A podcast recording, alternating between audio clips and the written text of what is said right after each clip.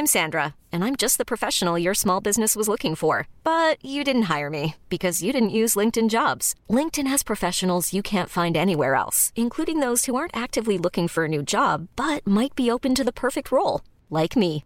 In a given month, over 70% of LinkedIn users don't visit other leading job sites. So if you're not looking on LinkedIn, you'll miss out on great candidates like Sandra. Start hiring professionals like a professional. Post your free job on linkedin.com/achieve today.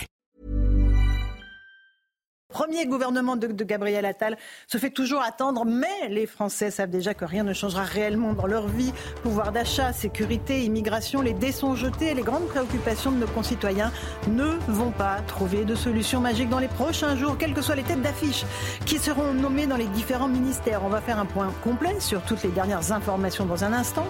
Parmi les choses qui insupportent les Français, il y a ceux qui profitent du système, ceux qui se vantent sur les réseaux sociaux de toucher plus en restant au fond de leur lit plutôt que ceux qui se lèvent tôt pour travailler.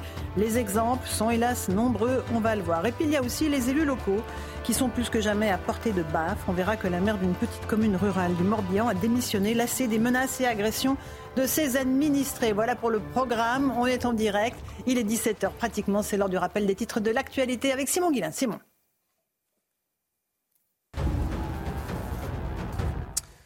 Victime de harcèlement scolaire, un adolescent a tenté de se suicider en plein cours. Ça s'est passé hier matin au lycée Stéphane Essel de Toulouse. Né en 2005, l'élève en classe de terminale s'est donné un coup de couteau à l'abdomen. Mais heureusement, la police indique cet après-midi que l'élève va mieux et qu'il sera entendu quand son état le permettra. L'épidémie de grippe s'intensifie en France. 11 régions sont particulièrement touchées par cette épidémie. En métropole, seules la Bretagne et la Normandie sont pour le moment épargnées. Si l'épidémie de grippe continue de s'étendre, celles de la bronchiolite et du Covid sont sur le déclin. Et puis devant la plus haute cour de l'ONU, l'Afrique du Sud accuse Israël de génocide. Pretoria a saisi en urgence la plus haute juridiction de l'ONU pour que l'État hébreu suspende immédiatement ses opérations militaires.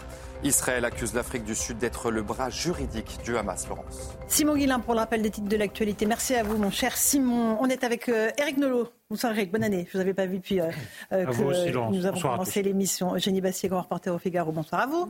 Euh, Jean-Sébastien Ferreux, directeur du site Atlantico. Bonne année à vous aussi, plein de bonnes choses. Céline Pina, qui est politologue, journaliste à Causeur. Et bonne année Et également. bonne année aussi. Et Florian Tardif, à qui j'ai déjà dit bonne année à peu près quatre fois depuis euh, 15 jours. Alors, Jamais trop. Jamais trop.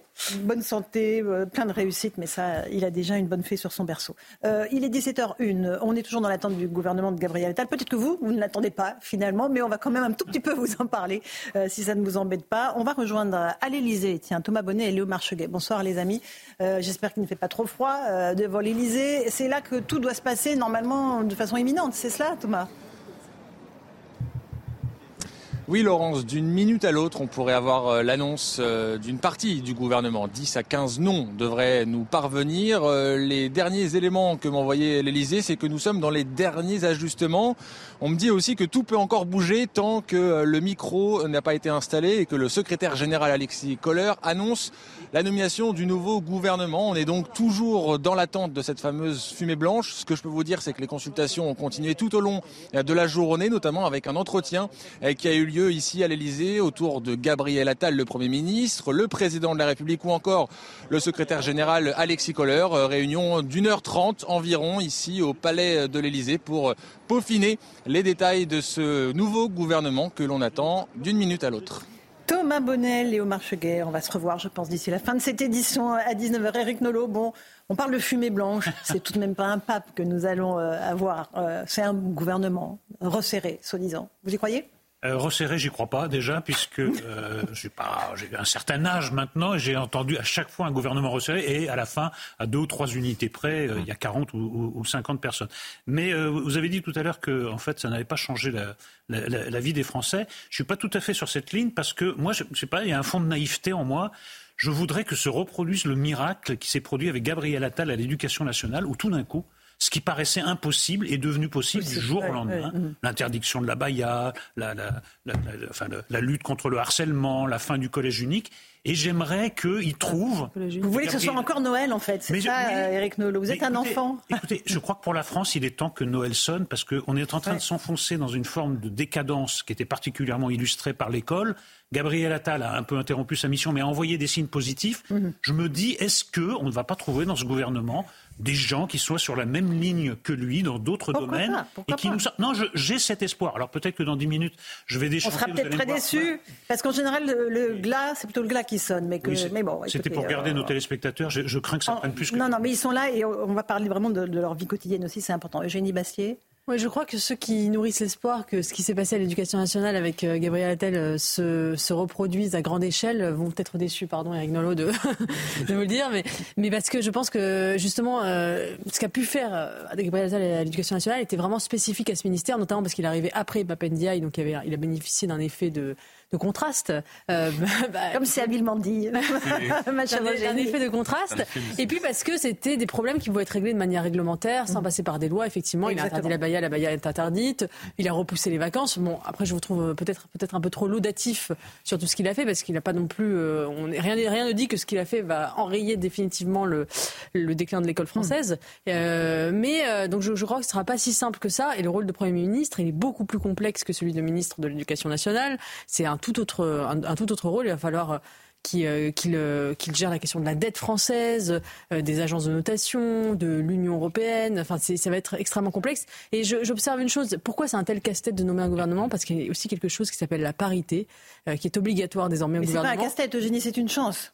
Bah non, moi je trouve pas. je sais, je connais votre thèse, mais moi je vous dis ce que j'en pense. Je trouve pas que la parité, je trouve ça absurde en fait. Moi je casse la tête. une chance. Moi je trouve que c'est absurde qu'on se casse la tête à chercher un gouvernement absolument paritaire. Si on serait mieux avec un gouvernement à 100% d'hommes. Mais si y a 100% d'hommes plus compétents que 100% de femmes ou 100% de femmes compétentes, on met on met les gens compétents à la bonne place. La parité, c'est pas la parité, c'est les femmes, hein. c'est la parité politique aussi. C'est ça qui complique énormément. Ah non, c'est aussi la perception du terme, c'est la parité homme-femme. Un casse-tête. Mais c'est pas le seul critère. Hein. Vous verrez les ministres qu'on va nous aller nous chercher pour remplir ce, ces critères. Vous avez, vous avez, des informations qu'on n'a pas, Eugénie Bassi on les, on les aura bientôt. Mais, mais vous voulez rien nous éventer la seule femme du gouvernement. C'est vrai. Elle va quitter ce plateau en direct. de quoi je parle quand on aura les ministres. Bon, bah, euh, ça, donne, ça donne envie d'entendre tout ce qui va se passer. Louis Dragnel, alors c'est Neil Pinard, pardon.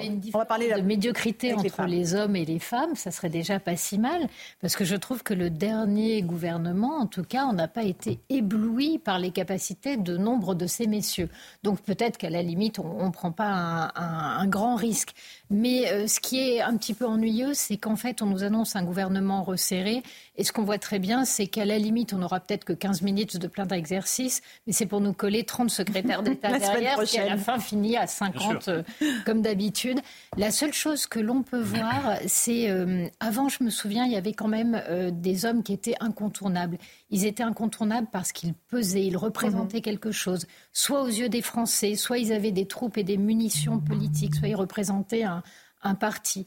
Et on les connaissait à cause de cela. Là, franchement, le problème, c'est que, à part euh, finalement euh, Darmanin, qui est incontournable dans ce gouvernement, pas grand monde, c'est-à-dire qu'ils pourraient tous les virer et en mettre euh, des nouveaux que ça ne choquerait personne. Donc c'est aussi cette espèce de, gouvernement dans lequel les gens sont insignifiants, non qu'ils soient forcément mauvais, mais en fait leur nom ne signifie ni une ligne politique, ni une capacité à peser dans le débat. Euh, celui d'Attal un petit peu plus que les autres peut-être pour les Français. Oui, le Premier si ministre. les derniers sondages de popularité et d'opinion. Euh, oui, j'en sais Justement, pour faire un peu de en même temps, puisque nous assistons à une nouveau, nouvelle tentative de dépassement. Si on veut voir le verre à moitié vide, euh, la situation politique ne va pas changer. Gabriel Attal n'aura pas plus de majorité que le président de la République. Ce que vit la France, c'est quelque chose qui s'est déconstruit en quelque sorte depuis plusieurs décennies. Donc oui, effectivement, quel que soit l'effet waouh jeté par X ou X nom, il y a peu d'espoir que ça change fondamentalement, mais pour voir le verre euh, peut-être à moitié plein, pour aller dans le sens d'Éric euh, Nolot. Merci beaucoup. Peut-être y a-t-il un mini, un mini trou de souris pour Gabriel Attal, c'est-à-dire que Emmanuel Macron n'a jamais en réalité défini le macronisme, parce que le macronisme c'était juste mm. lui et ses préoccupations personnelles, ses volontés de disruption, de transgression, qui un jour allait à gauche, allait un jour aller à droite, et plus que du en même temps, c'était d'ailleurs en général du zigzag. Mais comme il va bien falloir donner un contenu à ce macronisme-là, pas seulement pour la fin du quinquennat, mais pour 2027, parce que s'il doit y avoir des héritiers, il faudra bien que eux soient porteurs de quelque chose de ce point de vue-là, Gabriel Attal pourrait en creux peut-être commencer à définir autre chose, puisque le président lui-même n'a jamais su le faire et qu'il n'a pas construit de parti. il n'a pas construit de parti. il est à la fois Renaissance n'existe pas pour vous. Il est à la fois profondément. Bah, c'est un mouvement qui n'a pas encore plus idéologique euh, fou. Enfin. Enfin, je veux dire, ou très consistant, euh, ni même d'ailleurs qu'il l'affiche euh, lui-même. Ça reste assez, vague. Et Gabriel Attal pourrait peut-être, lui, un peu avancer là-dessus parce que je pense qu'en premier lieu, il a son destin à cœur. Euh, les deux gladiateurs de CNews et Europe sont là, Louis de Ragnel et Florian Tardif. Vous avez, non, mais vous bah êtes dans l'arène, hein, c'est tout. Euh, et vous avez tous des noms qui circulent. Alors, on va dire à nos téléspectateurs, il y a toutes les rédactions euh, vibrent les téléphones, les messageries. Vous avez des noms, à peu près trois noms pour chaque poste. Alors, je vais commencer par vous, Louis. Donnez-moi trois possibilités pour les, non, on, a postes on, a quand même des certitudes. Là, aujourd'hui, on a quelques certitudes. Euh, déjà, les quatre ministres qui ont un tout petit peu d'envergure, de poids politique, vous appelez ça un peu de notoriété, mm. vous appelez ça comme vous voulez, euh, vont rester Bruno Le Maire, donc euh, à Bercy, ministère de l'économie. Sauf s'il y a un changement de dernière minute, mais normalement oui. Gérald Darmanin euh, au ministère de l'Intérieur, Sébastien Lecornu au ministère des Armées et Éric Dupont-Moretti, qui était donc aussi le garde des Sceaux sortant, devrait, doit rester euh, au ministère de la Justice. Le ministère régalien ne bouge pas. Donc les, ministères régaliens ne bougent pas. Euh, ensuite, il faudra se questionner sur le sens mhm. que ça a, notamment est-ce que Gabriel Attal a réussi à, imprimer sa patte, mhm. sa marque euh, dans ce remaniement Parce que c'est au-delà des noms, euh, il faudra analyser ça. Euh, ce qui est intéressant, c'est de voir est-ce qu'il y a des proches de Gabriel Attal que Gabriel Attal a réussi à imposer, oui ou non Qu'est-ce que ça signifie? Donc ça, c'est les, les, quatre. les piliers. Ok. Les quatre Ensuite, c'est des gens qui sont peut-être un tout petit peu moins connus. Donc il y a Sabrina Agresti-Roubache, mais mhm. qui, est connue en tout cas des téléspectateurs de CNews, et des auditeurs d'Europe 1, qui devrait récupérer un grand ministère de la ville alors dont le périmètre est encore en cours d'arbitrage. De, mhm. euh, et puis Prisca Thévenot, euh, donc qui devrait être porte-parole du gouvernement. Et qui, en remplacement d'Olivier Véran. Ok. Exactement. Alors, Florian Tardif, vous, votre pronostic pour le tiercé euh, gagnant pas pour le... totalement ce que vient de dire. Non, je vais faut dire à l'instant, moi, ce qui m'intéresse, c'est de savoir s'il n'y a pas un remaniement inattendu. Ah. C'est-à-dire à la tête de l'État est-ce que Nicolas Sarkozy ne ah. remplacerait pas Emmanuel Macron? Pourquoi je dis ça? Tout simplement parce ah. que vous, allez comprendre. Vous faites de la provoque. Bien évidemment, je Mon vieux cœur va s'arrêter. De, de, de provoque, tout simplement parce qu'il commence à circuler euh, dans la place parisienne de nombreux noms et des proches de la droite, de la droite et des proches de Nicolas Sarkozy. Alors on en Par connaît droite parisienne. certains, droite parisienne peut-être, on en connaît certains qui sont d'ores et déjà en poste, Gérald Darmanin, mais allons-y très clairement. Il y a Rachida Dati, mhm. euh, qui, euh, qui dont le nom circule, à la tête donc de la mairie du, euh, du 7e, euh, la nouvelle sénatrice également de, de Paris, Agnès Evren, euh, qui pourrait faire son entrée au gouvernement. Alors bien évidemment, on va rester très prudent. Mais voilà, on a très bien compris que ah, on enregistre tout, Florian. Emmanuel Macron Et, Gabriel Attal souhaitaient envoyer certains, euh, certains signaux, mettre peut-être des, des personnalités un peu plus politiques, des, des punchers. C'est en tout cas la, la volonté également de, de, Gabriel Attal euh, avec ce, avec ce nouveau gouvernement. Si effectivement c'est confirmé s'agissant de Rachida Dati, euh, elle a rendez-vous avec ses proches à 18h, me dit. Il y a un double effet qui est intéressant. Certes, euh, elle est issue de la droite, mais aussi elle concourt euh, à la, aux prochaines municipales pour, pour succéder à Anne Hidalgo à la tête de Paris. Mhm. Et on sait que Gabriel Attal euh, lorgnait également sur Paris. Euh, donc la question qu'on se pose, c'est est-ce que Rachida Dati n'entre pas au gouvernement pour légitimer le fait ensuite qu'elle portera les couleurs à la fois des Républicains et de Renaissance? Hmm. Et de ce point de vue-là, ce serait un, alors, ce serait un bon coup politique, objectivement, de la part d'Emmanuel Macron. Paris, oui. C'est pas mal. Bon, donc si on garde. Ça, renforce la thèse pessimiste. Si on garde les quatre euh, piliers qu'on disait, donc Darmanin, Le Maire, Le Cornu et Eric Dupond-Moretti, on a peut-être donc euh, un, apport des LR, donc avec un ou deux ministres qui arriveraient des rangs des LR ça rendrait pas la majorité beaucoup plus gouvernable à ah, l'Assemblée. On est bien d'accord. Hein ça resterait complexe. Ça resterait compliqué. Hein le problème auquel, sont confrontés euh, Gabriel Attal et Emmanuel Macron aujourd'hui, c'est que globalement, tous les ministres qui sont issus de la gauche ont fait un poupouche qui n'a pas marché. Et donc, ils veulent tous ils veulent s'en séparer. Un poupouche, oui. Le banc de touche des personnalités issues de la gauche au sein de Renaissance est maigrissime. Et donc là, euh, tous les gens de droite ou issus de la droite, globalement, s'en sortent bien. Euh, Emmanuel Macron les considère comme des, personnes fiables qui tiennent leur ministère. Et, là, le casse-tête, c'est qu'en fait, il cherche donc des femmes, si possible de gauche. Et c'est ça toute la cherche des femmes, j'adore entendre. Mais, mais, mais je, vous voulez que je vous le dise comment? Ben non, mais j'adore entendre ça. On cherche des femmes compétentes. C'est ah, C'était le cas hier soir. Les femmes sont nommées pour autre chose que pour leur sexe. Oui, mais peut-être pour leurs compétences. Voilà, exactement. Moi, ça me. Et puis Rachida dit, pourquoi pas Elle est, elle est compétente. C'est cohérent en tout cas, parce que oui, oui, tout ça, ça me paraît fondamentalement la situation. Mais comme le salut ne peut venir que de droite, il faut maintenir les, les ministres qui sont issus de la droite, qui en plus sont, euh, Céline l'a dit, les rares poids lourds du gouvernement, et essayer de faire pencher à droite. Et c'est euh, le fameux en mm. même temps avec Gabriel Attal qui lui vient, vient plutôt de la gauche. Moi, je trouve ça plutôt euh, cohérent. Maintenant, effectivement, je vois pas qu'à l'Assemblée nationale, même les choses ont été dites assez clairement par par Éric Ciotti et les autres, ça change beaucoup, ça change beaucoup la situation. Mais ça peut quand même assouplir et qui sait euh, donner des effets sur des lois un peu difficiles à voter. Ça peut faciliter un peu la tâche. Il y en a beaucoup qui sont passées. Elles sont toutes difficiles à voter maintenant. Euh, au-delà du casting, il faut le scénario. Oui. Céline, vous voulez rajouter un mot avant qu'on écoute peut-être Gabriel Attal euh, J'allais dire, le scénario peut enjamber plusieurs années. Autrement dit, la vraie question, c'est de savoir si euh, Emmanuel veut rester dans l'histoire. Pour l'instant, Emmanuel Macron, pour l'instant, sa plus grande chance, c'est d'être le premier euh, président qui soit remplacé par une présidente mhm. euh, issue de, l'extrême droite. Donc pour lui, c'est quand même catastrophique. Peut-être que ce serait l'heure aussi de la prise de risque. Et ce que cette prise de risque implique de se mettre en coordination avec les Français et pour ça d'aller vers la droite, puisque mhm pour le coup, la gauche est complètement déconnectée des attentes des Français, surtout, y compris sur l'économique, y compris sur le social. N'en parlons pas sur la sécurité. Euh, donc, l'immigration, l'immigration. Prendre ce risque-là, peut-être que ça laisse le pays ingouvernable, mais il l'est déjà. Mais peut-être que pour préparer l'avenir, c'est pour le coup un risque payant. Alors, on va écouter Gabriel Attal. Il s'est exprimé euh, quand il a fait la passation des pouvoirs avec, euh, euh, pardon, avec Elisabeth Borne à Matignon. on va écouter ce qu'il disait, notamment sur peut-être ses grandes orientations. Il disait poser des diagnostics clairs sans jamais mentir aux mmh. Français. Je le dis pour David Poujol, qui nous écoute et qui va lancer le son de Gabriel Attal. La France ne rimera jamais avec déclin.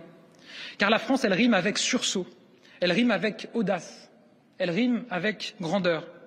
Et c'est précisément à cette tâche que je vais m'atteler sous l'autorité du président de la République. Garder le contrôle de notre destin, c'est lutter pour la maîtrise de notre modèle social.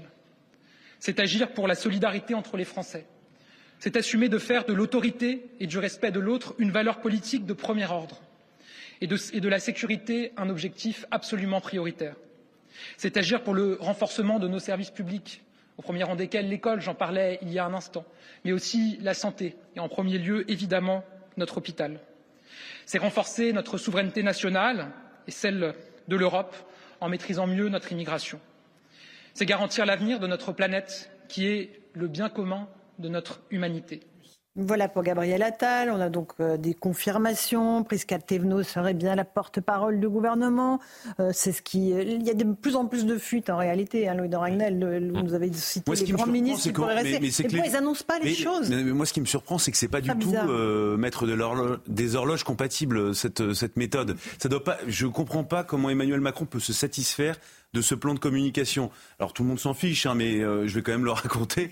Euh, Emmanuel Macron, je pense, aurait aimé une annonce un peu plus solennelle.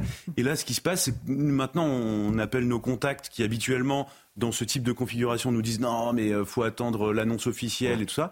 Et là, on a tout, nous donnent les noms comme ça. Ah bon? Donc c'est pas tous, mais, si vous appelez quelques bonnes personnes euh, et vous dites c'est bon, tu sais bon, vous pouvez le dire quoi. Mais ça là presque à on le dit, voilà. Et après, et après par élimination, il y en a dont on est à peu près certain qu'ils vont partir puisque euh, ce soir Emmanuel Macron euh, est à Chantilly pour échanger avec 200, enfin des, des, des, chefs d'entreprise dans le tourisme.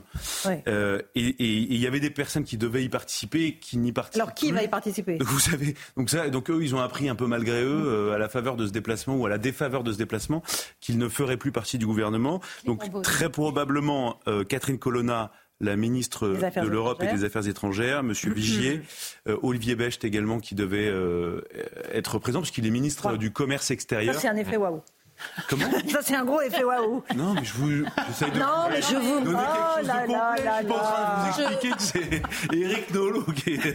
Je pense quand même que s'il y, a un départ, y a un départ de Rima Abdelmalak au profit de Rachid Dati. Elle doit partir. Euh, en tout cas, ça, ça montre hein. un, un, cran supplémentaire dans la droitisation, dans le sens où Rima Abdelmalak était un peu le, mmh. dire, le résidu de progressisme. Euh, euh, culturaliste au sein du gouvernement. Elle était un peu la, la papendiaille de la culture, puisqu'elle voulait faire mettre en place. Au niveau résultat aussi. Hein. La diversité dans le recrutement des directeurs d'organisations culturelles. Elle avait, elle avait fait plusieurs attaques contre CNews, on s'en souvient, en disant que c'était l'extrême On s'en souvient très bien, on a la mémoire Donc elle, elle, était, voilà, et puis elle, elle, est sortie sur la loi immigration. Donc c'est aussi un signe d'un cran supplémentaire Alors, dans une forme de droit. Loi immigration, vous avez raison, et ça me fait évidemment penser aux frondeurs entre guillemets, Florian Tardif ceux qui ont eu des états d'âme au moment de la loi immigration et qui ont dit oh mon Dieu, pas moi, pas ça. qui n'ont pas démissionné. Je pense à Clément Beaune qui n'ont pas démissionné évidemment. Il Abdul Malak.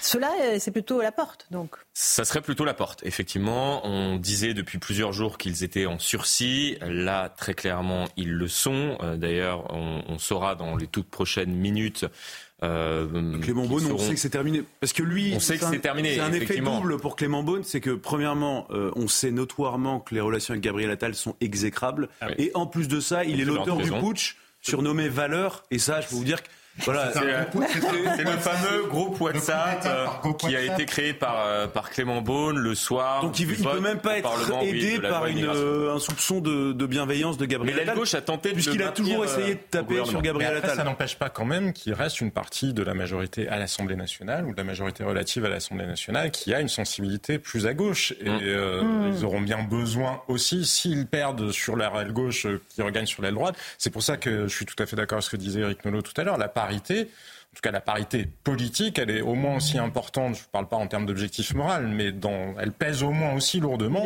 que la parité homme-femme, et notamment parce que François Bayrou et Édouard Philippe, qui sont mécontents de la nomination de Gabriel Attal, parce que ça contrarie leur plan, l'idée qu'ils se faisaient euh, de leur avenir, de même, euh, etc., ils vont essayer évidemment de peser le plus lourd possible dans la composition de ce gouvernement. Eric Nolot. Moi j'en reviens à ma marotte, je serai extrêmement attentif. Euh, au titulaire du portefeuille de l'éducation nationale. Est-ce que Gabriel Attal, ça fait partie de ses promesses, va nommer quelqu'un qui va être garant de la ligne qui, je suis d'accord avec Eugénie, mm. ça a été que, que, cinq mois. Donc, moi, par exemple, si c'était Aurore Berger, je trouve... Vous avez une manière je trouve, très habile de distiller les noms. Non, de dire que j'ai des contacts aussi, mon cher confrère, en effet. Et si non, mais... confirmer que ça soit que je Aurore Berger, je trouve que ce serait une garantie qu'il mm. tient parole, que c'est quelqu'un qui peut maintenir la ligne qu'il a euh, commencé à instiller euh, à ce ministère que je trouve décisif entre tous de l'éducation nationale. On, peut, vous rassurer, puisque les trois noms qui circulent, ah. dont le nom que vous venez de citer, Effectivement, ils sont euh, sur cette ligne-là. C'est-à-dire que ce soit Aurore Berger ou Amélie Oudéas-Castera, qui est l'actuelle ministre des Sports, euh, elles sont toutes euh, sur, euh, sur cette, sur cette ligne-là. Agnès Pannier-Runacher, visiblement, on me dit que ça ne serait pas elle. Même si, pour, pour la connaître un tout petit peu, elle rêverait d'avoir ce ministère-là. Ce qui me paraît dingue, parce qu'il est 17h21, on est en direct sur CNews, c'est que on a des fuites dans tous les sens. Nos téléspectateurs, on vient de leur donner les pistes qu'on a. L'agence France Presse balance le gouvernement et le gouvernement n'est toujours pas nommé. Comment on peut se mettre dans une telle situation, aussi mal gérer les choses, que laisser tout fuiter et tout partir à volo? C'est, Moi, je trouve ça pour l'instant. Et il n'est pas assez je suis d'accord avec Et il n'est pas impossible. Non, mais tout le monde s'attend à ce une annonce du remaniement avant ce soir. De, pardon, c'est pas un remaniement du nouveau gouvernement avant ce soir. Il n'est pas du tout exclu qu'on ait le remaniement réel via un communiqué, via une annonce du secrétaire général de l'Élysée demain. Mais, ok. C'est pas, Céline Pina. C'est pas étonnant, c'est que c'est parce que tout ça est déconnecté de la réalité. Avant, pourquoi est-ce qu'il n'était pas possible de jongler et de jouer avec autant de noms? Tout simplement parce qu'à un moment donné, vous aviez une majorité qui était bâtie sur des courants, qui étaient des mmh. courants politiques baptisés sur des idées ou en tout cas des regroupements de personnes. Et à un moment, vous ne pouviez pas euh, mettre un tel à la place d'un tel. Il y avait des logiques qui, euh, qui fonctionnaient. Aujourd'hui, il n'y en a plus. Et au lieu de donner plus de liberté, ça donne plus de bordel et moins de lisibilité. Mais pour aller plus loin, quelque part aujourd'hui, si euh, ce remaniement ne change rien, et on le voit bien, ça ne va pas donner de majorité différente, qu'est-ce que pourrait calculer Macron? Il pourrait calculer le fait qu'il sera peut-être contraint un jour à une dissolution. Pour que cette dissolution, ça ne termine pas en volaille plumée au milieu de la cour, lui dans le rôle de la volaille, à ce moment-là, il faut qu'il ait euh, une ligne politique à défendre. Et la droitisation, autrement dit le fait d'achever LR euh, à coup de pelle au détour d'un bois, c'est la seule perspective politique qu'il ait, et c'est peut-être ce qu'il va mettre en scène jusqu'au, euh, en allant affronter Bardella sur les, les européennes. Derrière, il se recrédite et se recréditant, il peut envisager à terme une dissolution qui ne soit pas euh, un déshabillage au milieu de la cour. mais le mystère que vous évoquez reste entier. S'il s'agit simplement de désigner 15 ministres de plein exercice, ça ne devrait pas être si difficile. à partir du moment où il y a déjà la moitié des noms qui sont assurés, puisque pour des raisons, c'est des poids lourds, alors des gens indispensables. Il doit rester trois ou quatre noms en balance. Ça ne doit pas prendre des heures. Ah oui, mais il faut soigner. Non, mais alors Eric, Eric, non, non, et, puis il faut soigner les équilibres géographiques. Et, ça, c'est pas facile. Ah, c'est pas que politique. Non, non, non, mais ça, ça, c'est Emmanuel Macron, ah c'est tous les nord, Est, ouest. Parce qu'il faut que les Français euh, connaissent au moins euh, à 250-300 km près le visage de quelqu'un. Alors le problème, c'est, vous allez me répondre, c'est qu'il y a assez peu, assez peu de personnes connues.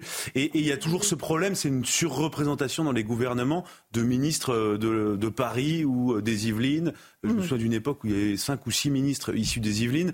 Euh, et, des, certaines régions qui, qui, qui, n'arrivent pas à s'identifier à des. Pourquoi pas non, mais, Par exemple, la région du Nord, la région du Nord, l'Est. Mm. Vous, avez déjà vu beaucoup de ministres issus des Ardennes, par exemple. Non, mais et, donc ça, ce sont des questions euh, qui. Je pense à la Savoie, il y en a déjà eu. Il y en a. Bah Michel Barnier. Bien sûr, et, pas que.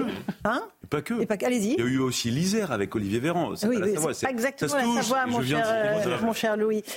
une petite information supplémentaire sur Rachida Dati, Florian Tardif. Oui, on en parlait tout à l'heure. Elle convoque euh, je parlais de ses proches, euh, il y a une réunion à 18h peut-être pour faire une annonce. Vous l'avez compris, euh, à, ses quelques, proches à qui elle souhaitait annoncer, si c'est confirmé, son entrée au gouvernement.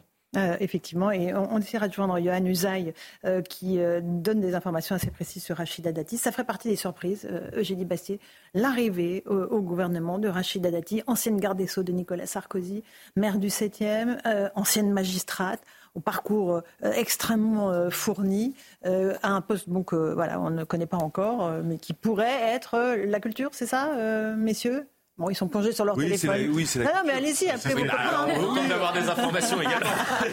Ce serait effectivement pour le coup une personnalité médiatique, politique, qui a déjà été ministre sur Nicolas Sarkozy, dont le parcours incarne une forme de méritocratie française, puisqu'elle vient Absolument. Voilà, d'un milieu assez populaire.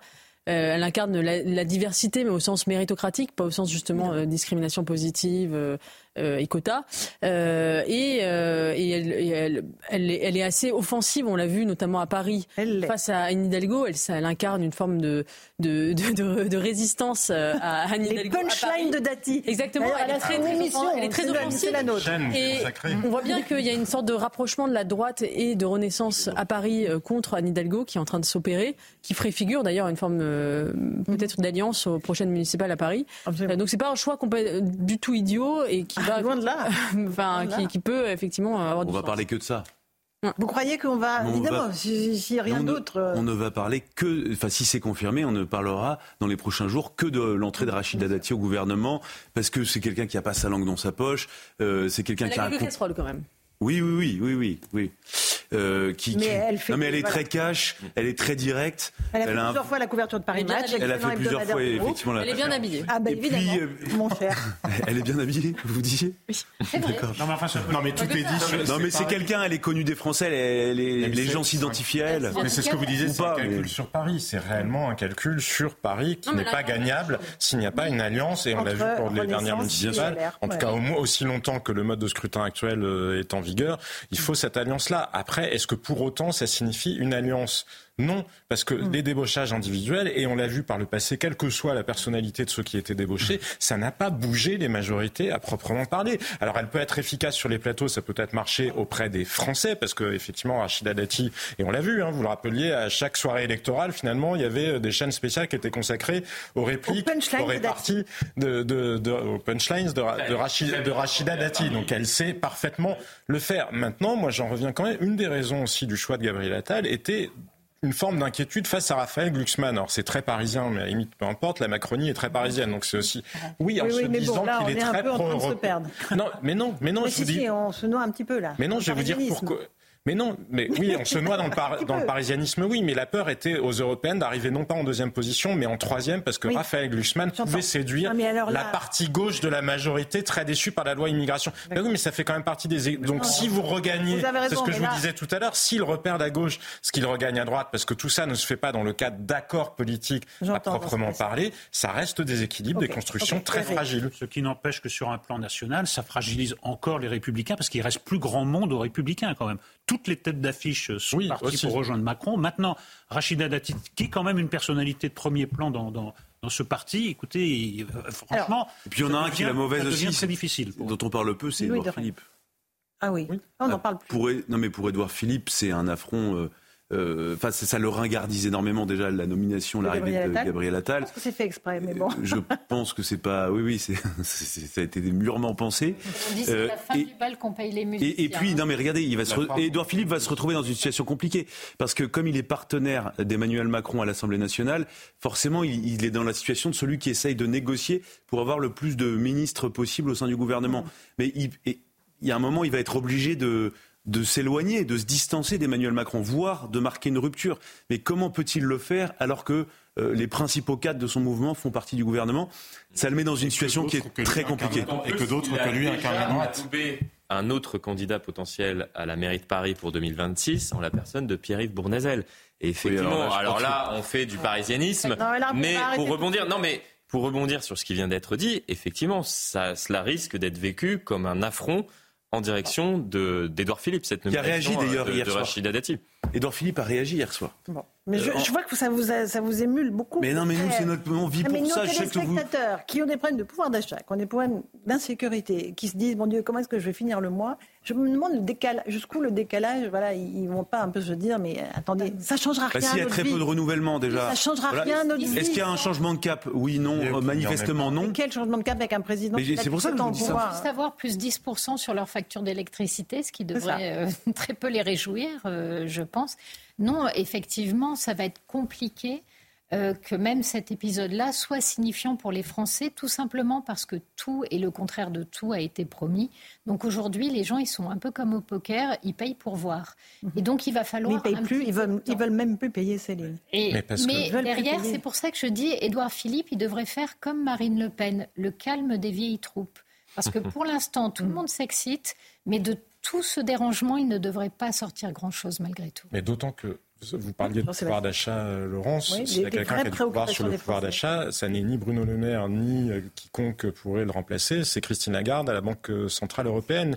Parce que les réalités fondamentales, elles sont là. 85% du droit que nous votons, on peut se disputer autant qu'on veut à l'Assemblée nationale française, c'est de la transcription de droit européen. Quand François Hollande avait décidé de dépénaliser la présence irrégulière de situations, enfin d'étrangers en situation irrégulière en France, c'était parce que c'était la transcription de droit européen. de toute façon, l'essentiel de notre droit en flux vient du droit européen. Je ne vous dis pas que c'est une bonne ou une mauvaise chose. Je vous dis juste qu'à la limite, justement, si les Français veulent véritablement peser sur leur avenir, s'il y a une élection qui compte, contrairement à la perception qu'ils en ont d'habitude, mhm. ce sont les élections européennes. D'accord, ok. Eugénie Bastier, est-ce qu'il faut un, changement au-delà des, hommes, des femmes euh, qu'on mettra en, place et qu'on verra dans les prochaines minutes Est-ce qu'il faut un changement de cap politique? Est-ce qu'Emmanuel Macron est capable de faire sa propre révolution? C'était le titre de son livre en 2017 et, de se dire voilà, voilà qu'est-ce que j'ai raté. Ça fait sept ans que je suis au pouvoir. Euh, le pouvoir d'achat, euh, c'est vraiment euh, la bérésina. La dette a explosé. le chômage ne, baisse pas de façon aussi importante qu'on l'espérait. Qu'est-ce que j'ai mal fait? Est-ce que je suis capable de changer de logiciel? Il est capable de ça ou pas? Là, il a montré en tout cas avec la nomination de Gabriel Attal qu'il était capable d'audace, parce qu'effectivement, c'était un choix audacieux, risqué, un vrai changement, avec la jeunesse, faire confiance à quelqu'un de très jeune il a pris un risque, euh, ce qui ne lui était pas arrivé depuis longtemps, puisque effectivement, vous l'avez dit, c'est un président qui a été élu sur un, programme soi-disant révolutionnaire et qui, en fait, n'a pas pris très peu de risques, puisqu'il n'a pas, il n'est pas osé aller sur, la dissolution, pas de référendum, pas de contact avec mhm. euh, le peuple et de prise de risque politique véritable. Là, il en prend une. Euh, en fait, il est un peu contraint, Emmanuel Macron, parce qu'il aurait bien aimé changer, enfin, changer ses cartes après les européennes, de, pour, pour, vraiment changer de cap de son, de son dernier quinquennat. Euh, il, est obligé par les circonstances, par le problème de la loi immigration, à le faire avant les européennes, donc ce qui fait qu'il grille euh, sa carte avant même le résultat des, élections. Sauf si c'est un gouvernement intermédiaire. Mhm. Bah, euh, la grande carte, Gabriel Attal, qui est quand même le euh, choc, entre guillemets, elle, elle, est grillée maintenant. Après, il a annoncé aussi des annonces euh, en, janvier. Est-ce qu'elles vont venir? Est-ce qu'il y aura un nouveau paquet Le rendez-vous avec la nation, on n'oublie pas. Ça, on va voir en quoi il consiste, ce rendez-vous avec la nation. on va rejoindre à Matignon Johan Usaï, Bambagay. Bonsoir Johan. vous avez quelques informations concernant Rachida Dati, l'entrée éventuelle de Rachida Dati au gouvernement, c'est cela Johan?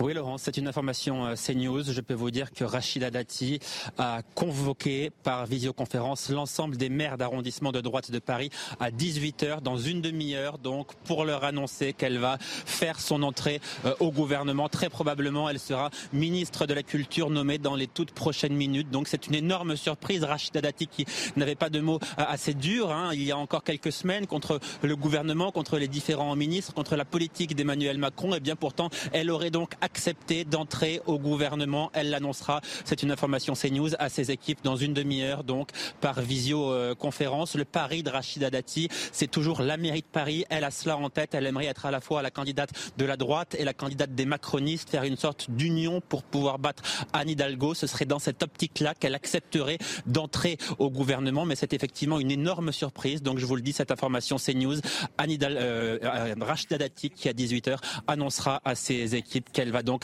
très très probablement entrer au ministère de la Culture. Merci beaucoup pour vos informations, Yann Usaï et Bambagay. Effectivement, euh, ce serait la surprise de ce nouveau gouvernement de Gabriel Attal. Rachida Dati qui dit toujours qu'elle euh, elle ne visait que Paris. Hein. vraiment, moi je l'ai interviewée il y a quelques mois pour Paris Match. Elle disait voilà, mon objectif, mon combat, c'est Paris. Il n'y a pas d'autre enjeu pour moi que Paris. Peut-être que c'est une façon de rentrer au gouvernement, d'obtenir Paris, Louis Dragnel. C'est ça. Hein? Et donc de maintenir cet objectif-là? Bah, c'est peut-être un moyen supplémentaire, effectivement. Euh, ensuite, je, pense qu'il y a une volonté. Si vous voulez, Rachida Dati par rapport à Rima Abdul Malak, euh, c'est pas du tout le, même terreau culturel. Euh, non, mais réellement, c'est-à-dire qu'il y aura vraiment une rupture. Rachida Dati, c'est quelqu'un qui a une culture de droite, vraiment de droite, populaire. Là où Rima Abdul Malak était vraiment dans l'idéologie, on, en a déjà beaucoup parlé, woke, très à gauche. Euh, parfois même un peu, je trouve moi, sectaire. C'est-à-dire qu'elle choisissait, elle sélectionnait, elle excluait euh, par principe euh, un certain nombre de personnes ou de sujets simplement parce qu'elle considérait que c'était le camp du bien ou le camp du mal. là, avec Rachida Dati, vous avez quelqu'un d'assez sincère, assez cash, assez authentique. et je, je, pense que du coup, ça va, même sur les dossiers culturels, il y aura une impulsion très différente qui va être donnée. Puis c'est quelqu'un qu'on ne tient pas. Euh, enfin, c'est. Qu'on ne tient pas en laisse. Oui, non, je n'allais pas dire en laisse. Bah, mais moi, je le dis parce que. Non, mais c'est quelqu'un qu'on ne peut pas posséder. C'est une liberté. C'est quelqu'un, c'est une femme très indépendante et on lui dit pas ce qu'elle doit dire. Ah, juste pour euh, ajouter un mot, euh, quand moi, je me souviens que pendant, pendant la dernière campagne des municipales, elle avait, un, elle avait un programme sur la culture très axé patrimoine. Sur, elle voulait une rénovation des églises de Paris. Elle, et d'ailleurs, Télérama lui avait reprosé de ne s'occuper que des vieilles pierres, avec le mépris de Télérama. Télérama est contre Exactement, qui n'aime les spectacle vivant, euh, euh, de, et, etc. Donc je, voilà, si elle suit cette ligne-là, effectivement, ce sera une bonne nouvelle, je pense, pour le ministère de la Culture, qui, à mon avis, manque euh, pas pour les Républicains, d'un angle très. Donnez-moi juste un des grands travaux qu'a fait Madame Abdou Malak pendant son passage la relève. à la rue de Val. La relève, c'est le programme de, c'est le programme de, recrutement des, des, des dirigeants d'organisations culturelles sur les critères de diversité. Alors on ne précise pas oh, la diversité en question. Mais en même temps, on reconduit Jacques Lang euh, à l'Institut du monde arabe. Donc la relève, c'est à, deux poids, deux mesures. si on fait le bilan de tous les derniers ministres de la Culture, vous n'allez pas tomber béate d'admiration devant l'œuvre accomplie, hein, je crois. Non. Mmh. Riba c'est à peu près nul, mais c'est pas tellement pire ou mieux que, que les prédécesseurs. Et c'est quand même dans un pays où la culture a une telle importance symbolique que la France, c'est assez catastrophique quand même, parce qu'en effet, on ne retient rien de son bilan. Donc, non, j'ajoute deux choses. Le dernier clou dans le cercueil des Républicains, puisque c'est une des dernières têtes d'affiche euh, qui partent. Et puis pour répondre à la question que vous posiez avant, le, mmh. avant cette insiste sur, euh, sur euh, Rachida Dati, en effet, le, macronisme, c'était quoi? C'est assez facile à, définir tout de même. C'est la mise aux normes de la France à la mondialisation. Voilà. On, essaye d'adapter la France, ce pays réfractaire, mhm. à la mondialisation. L'espoir fou, encore une fois, c'est mon deuxième espoir, hein, je vais finir par mal tourner, que enfin Emmanuel hein. Macron passe de ce premier objectif, qui était son programme, à un deuxième, qui est de s'attaquer aux sept plaies de la France, qui sont le pouvoir d'achat, en effet, l'insécurité, l'immigration incontrôlée, l'école, etc., etc. On peut aller jusqu'à 7 et même, et même jusqu'à mm. jusqu'à 10. Voilà l'espoir. Voilà en quoi consisterait la révolution mm-hmm. qu'il annonçait dans son livre-programme et qu'on ne voit toujours pas venir. Mais moi, ma question, c'est pourquoi maintenant, 7 ans après, et pourquoi pas avant? Ah, Voilà. Ah oui, nos amis téléspectateurs se posent la même question. Hein. Il a gagné, il a été élu par des électeurs de Il est arrivé au pouvoir par des électeurs de Ce que vous lui demandez, Eric, c'est de faire de la politique, alors que ça n'est jamais qu'un gestionnaire et qu'un haut fonctionnaire. Et on a un vrai problème de culture politique pour le coup. C'est-à-dire qu'Emmanuel Macron n'a pas forcément envie de mal faire, mais s'il adapte la France à la mondialisation, c'est qu'il pense qu'il n'a pas aucune autre solution et qu'il n'y a aucun autre chemin. Il met en œuvre en fait euh, une, j'allais dire une avancée inéluctable, et pour lui on n'y échappera pas. Donc soit on tient le rouleau compresseur, soit on se le fait passer dessus. Et je ne vois pas comment aujourd'hui il pourrait avoir ce sursaut qui ferait qu'il se repositionnerait en politique en essayant de créer un chemin, en essayant d'être créateur justement, en essayant d'être souverain. C'est absolument pas dans sa savez nature. Pourquoi ce sursaut doit advenir? Parce que là, il est minuit moins une en France et qu'un jour, il sera minuit une. Je suis d'accord. Sur le fond, je suis d'accord avec vous, mais c'est une des dernières sorties avant le péage là. Et, oui, et le péage, c'est 2027, on est bien d'accord. Euh, Louis Dragnel, d'autres informations peut-être euh, exclusives sur euh, oui, non, les non, entrées au gouvernement? confirmation aussi de. Vous savez, on avait parlé de Catherine Vautrin qui, aurait, ah qui était pressentie pour être première ministre à la place d'Elisabeth Borne. D'ailleurs, elle, avait, elle devait être première ministre. Ah, elle avait visité l'hôtel Matignon. Elle avait visité, elle avait même commencé à constituer son équipe. Il y avait des gens à qui elle avait dit, elle avait proposé de, de, de les recruter. Et bien donc, elle, normalement, on, on parlait d'elle pour un grand ministère social. Elle devrait être nommée ministre du Travail. Euh, voilà, son périmètre reste quand même encore à, déterminer. Comme on l'évoquait au début de cette émission avec Eric euh, Nolot, ça va être des périmètres très larges puisque, en théorie, il y a un gouvernement resserré. Euh, donc ça veut dire qu'il y aura des, ministères avec des intitulés un petit peu longs. Un petit peu à rallonge et des secrétaires d'État en pagaille en dessous, c'est ça? Alors il y a, toujours une hésitation. beaucoup de secrétaires il y a une hésitation en fait entre nommer des ministres délégués. Alors c'est honnêtement c'est un peu du chinois pour beaucoup de gens, je pense. Euh, dans un second non, non, ils savent bien que ça leur coûte cher. Ou alors, alors un secrétaire d'État coûte moins cher, qu'un ministre délégué.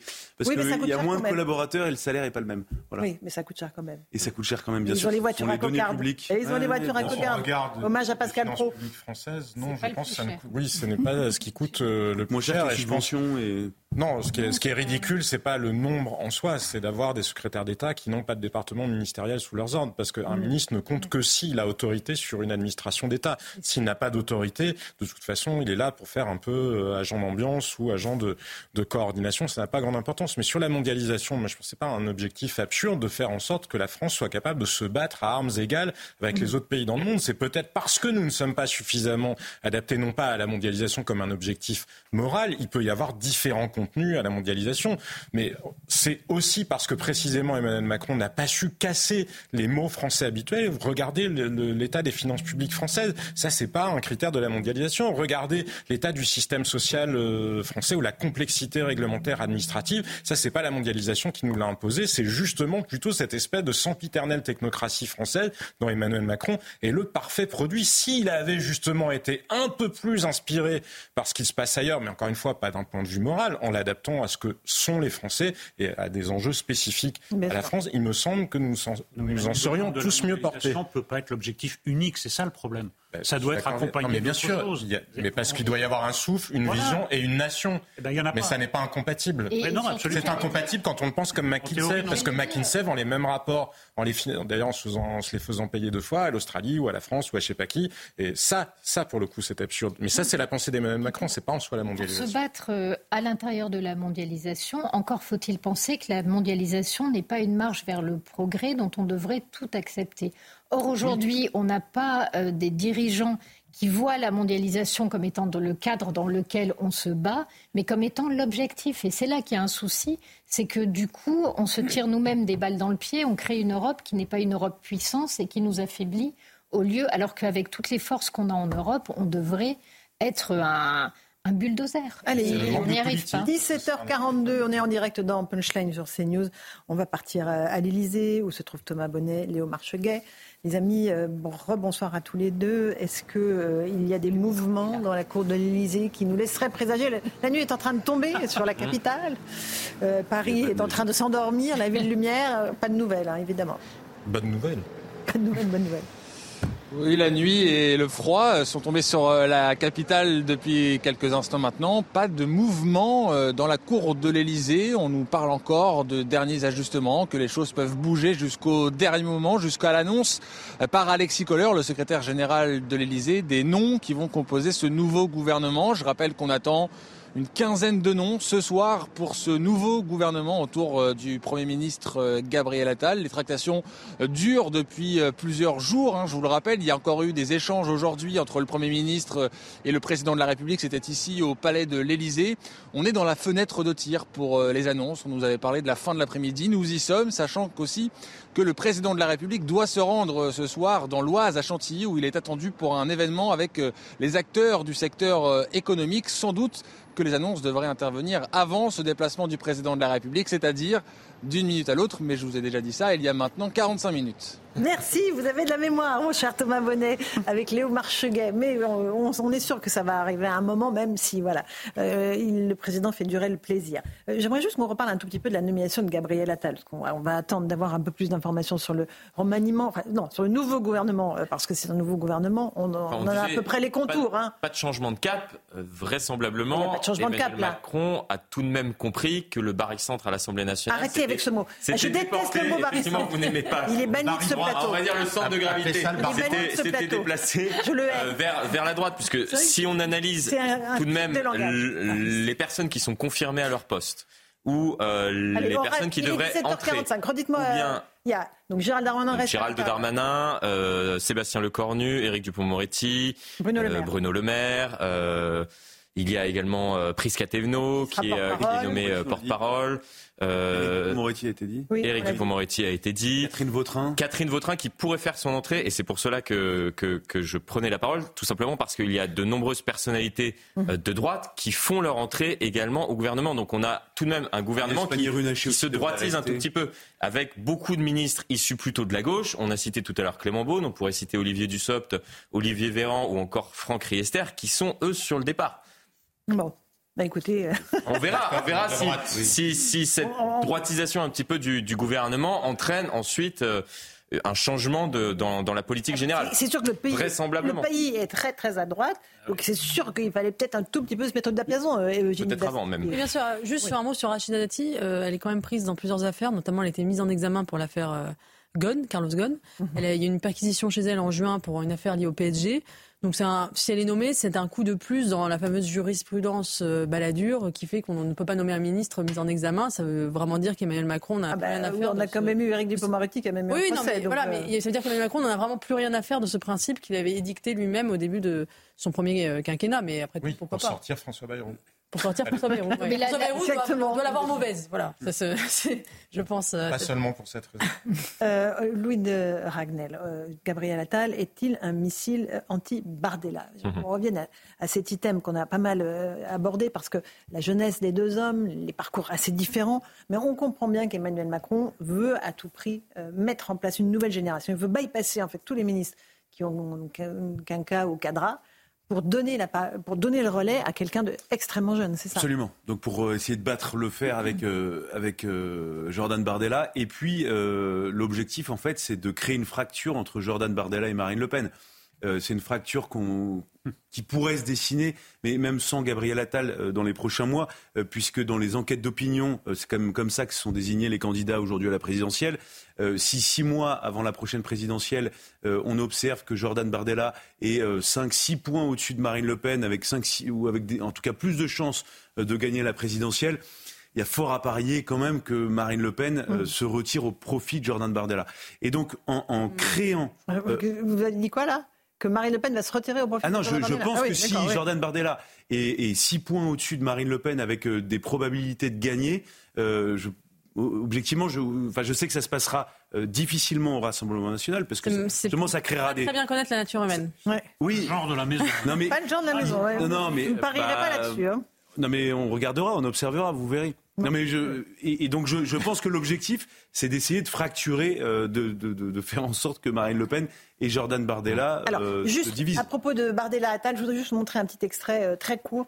Euh, ils ont débattu plusieurs fois ensemble, les deux jeunes. Hein, ils avaient organisé leur premier débat, figurez-vous. C'est vrai ouais, À valeur actuelle En 2019, oui. Ah, vous avez fait beaucoup de choses en 2019. L'interview du président dans l'avion qui vous disait 100% On avait organisé une rencontre et, et c'était assez drôle parce qu'il y avait une complicité générationnelle qui faisait que globalement ils s'entendaient bien. Regardez les, un court extrait dans un débat qui a été organisé à l'époque à TPMP avec Cyril Hanouna. C'était en avril 2022. Écoutez les deux hommes. Il n'y a pas un Français dans la rue qui pense que Marine Le Pen est extrémiste ou qu'elle est d'extrême droite. En fait, euh, sur les plateaux télé, ça dit tout sauf Le Pen, sauf que dans la rue, ça dit tout sauf Et ensuite, juste pour vous répondre sur le financement du logement social, comment est-ce qu'il est financé le logement social? Qui finance la construction de logements sociaux? Il est financé par les Français qui travaillent. Il est financé par qui? Par un dispositif qui s'appelle Action Logement. Qui finance Action Logement Il est financé par les, les loyers qui sont payés par les gens qui sont dans les logements sociaux. Donc les étrangers qui sont dans un logement social, ils payent un loyer. Ce loyer, eh il finance la construction de nouveaux logements sociaux. Et, donc arrêtez de dire que les étrangers sont ceux qui bénéficient sans cotiser et sans payer. C'est pas vrai. On n'est peut-être pas d'accord là-dessus, mais la priorité nationale, elle existe. Quand dans la fonction publique, il faut avoir la carte d'identité française pour se présenter au concours, ça existe. Eric Nolot, c'est intéressant ces, ces échanges hein, entre les deux C'est intéressant et en tout cas, tous les médias devraient se cotiser pour offrir un bouquet de fleurs à Emmanuel Macron parce que là, ce qu'il est en train de mettre en place, on mhm. adore, nous. Ça va être le feuilleton des six prochains mois, peut-être des trois prochaines années. Alors ça va faire très très mal pour les autres, mhm. parce qu'ils vont prendre toute la lumière, on va euh, guetter les paroles de l'un par rapport aux paroles de l'autre et, et, inversement, les autres vont être un peu dans l'ombre. Mais là, il nous a offert un feuilleton politique formidable avec deux personnes de la même génération que tout oppose et pas vraiment en réalité. C'est un tout petit peu plus compliqué que ça. Moi, je pense que la conception de l'école par Gabriel Attal, euh, je pense que mm, Jordan Bardella peut s'y retrouver en partie. Donc, il nous a offert un feuilleton euh, médiatique et un feuilleton politique comme on les aime à beaucoup. oui, mais juste de manière un peu artificielle. Hein, mais, vous avez employé le mot feuilleton, mais on parlait d'acteurs politiques, mais avant ça faisait référence à l'action. Là, maintenant, ça fait vraiment référence à l'acteur. Ce sont des acteurs. C'est un feuilleton, c'est une forme de divertissement. Il n'y a quasiment aucun lien entre l'intensité de l'exposition médiatique et la traduction dans les urnes. Regardez Sandrine Rousseau, regardez Éric Zemmour. Ça n'est pas parce que tout le monde parle de vous, ça n'est pas parce que vous affolez les audiences que pour autant les gens votent pour vous. Quant à l'âge des participants, je pense que tous les Français, enfin, présentez-moi ceux qui pensent que leur pouvoir d'achat euh, dépend, est indexé sur euh, l'âge de ceux qui, de celui qui les gouverne. Je pense que ça n'a. Mais on est quand même dans une espèce de délire aussi un peu médiatique. Alors je ne sais pas si c'est conscient ou pervers de la part, euh, enfin ou inconscient de la part euh, d'Emmanuel Macron justement de dire bah, pendant que j'amuse la galerie, les choses se passent, euh, les choses se passent en coulisses et je me rachète un peu un peu d'oxygène politique. Mais sérieusement, sérieusement, bien sûr que la personnalité dans un système ultra personnalisé comme celui de la Ve République a une importance, mais pas uniquement parce que vous faites parler de vous, c'est parce que vous correspondez aux attentes des électeurs. Regardez Donald Trump, il est euh, plus vieux mm. que l'âge cumulé de Gabriel Attal, Jordan Bardella, et peut-être même si on y rajoutait celui d'Emmanuel Macron, pas tout à fait, en tout cas Joe Biden, il y ressemble.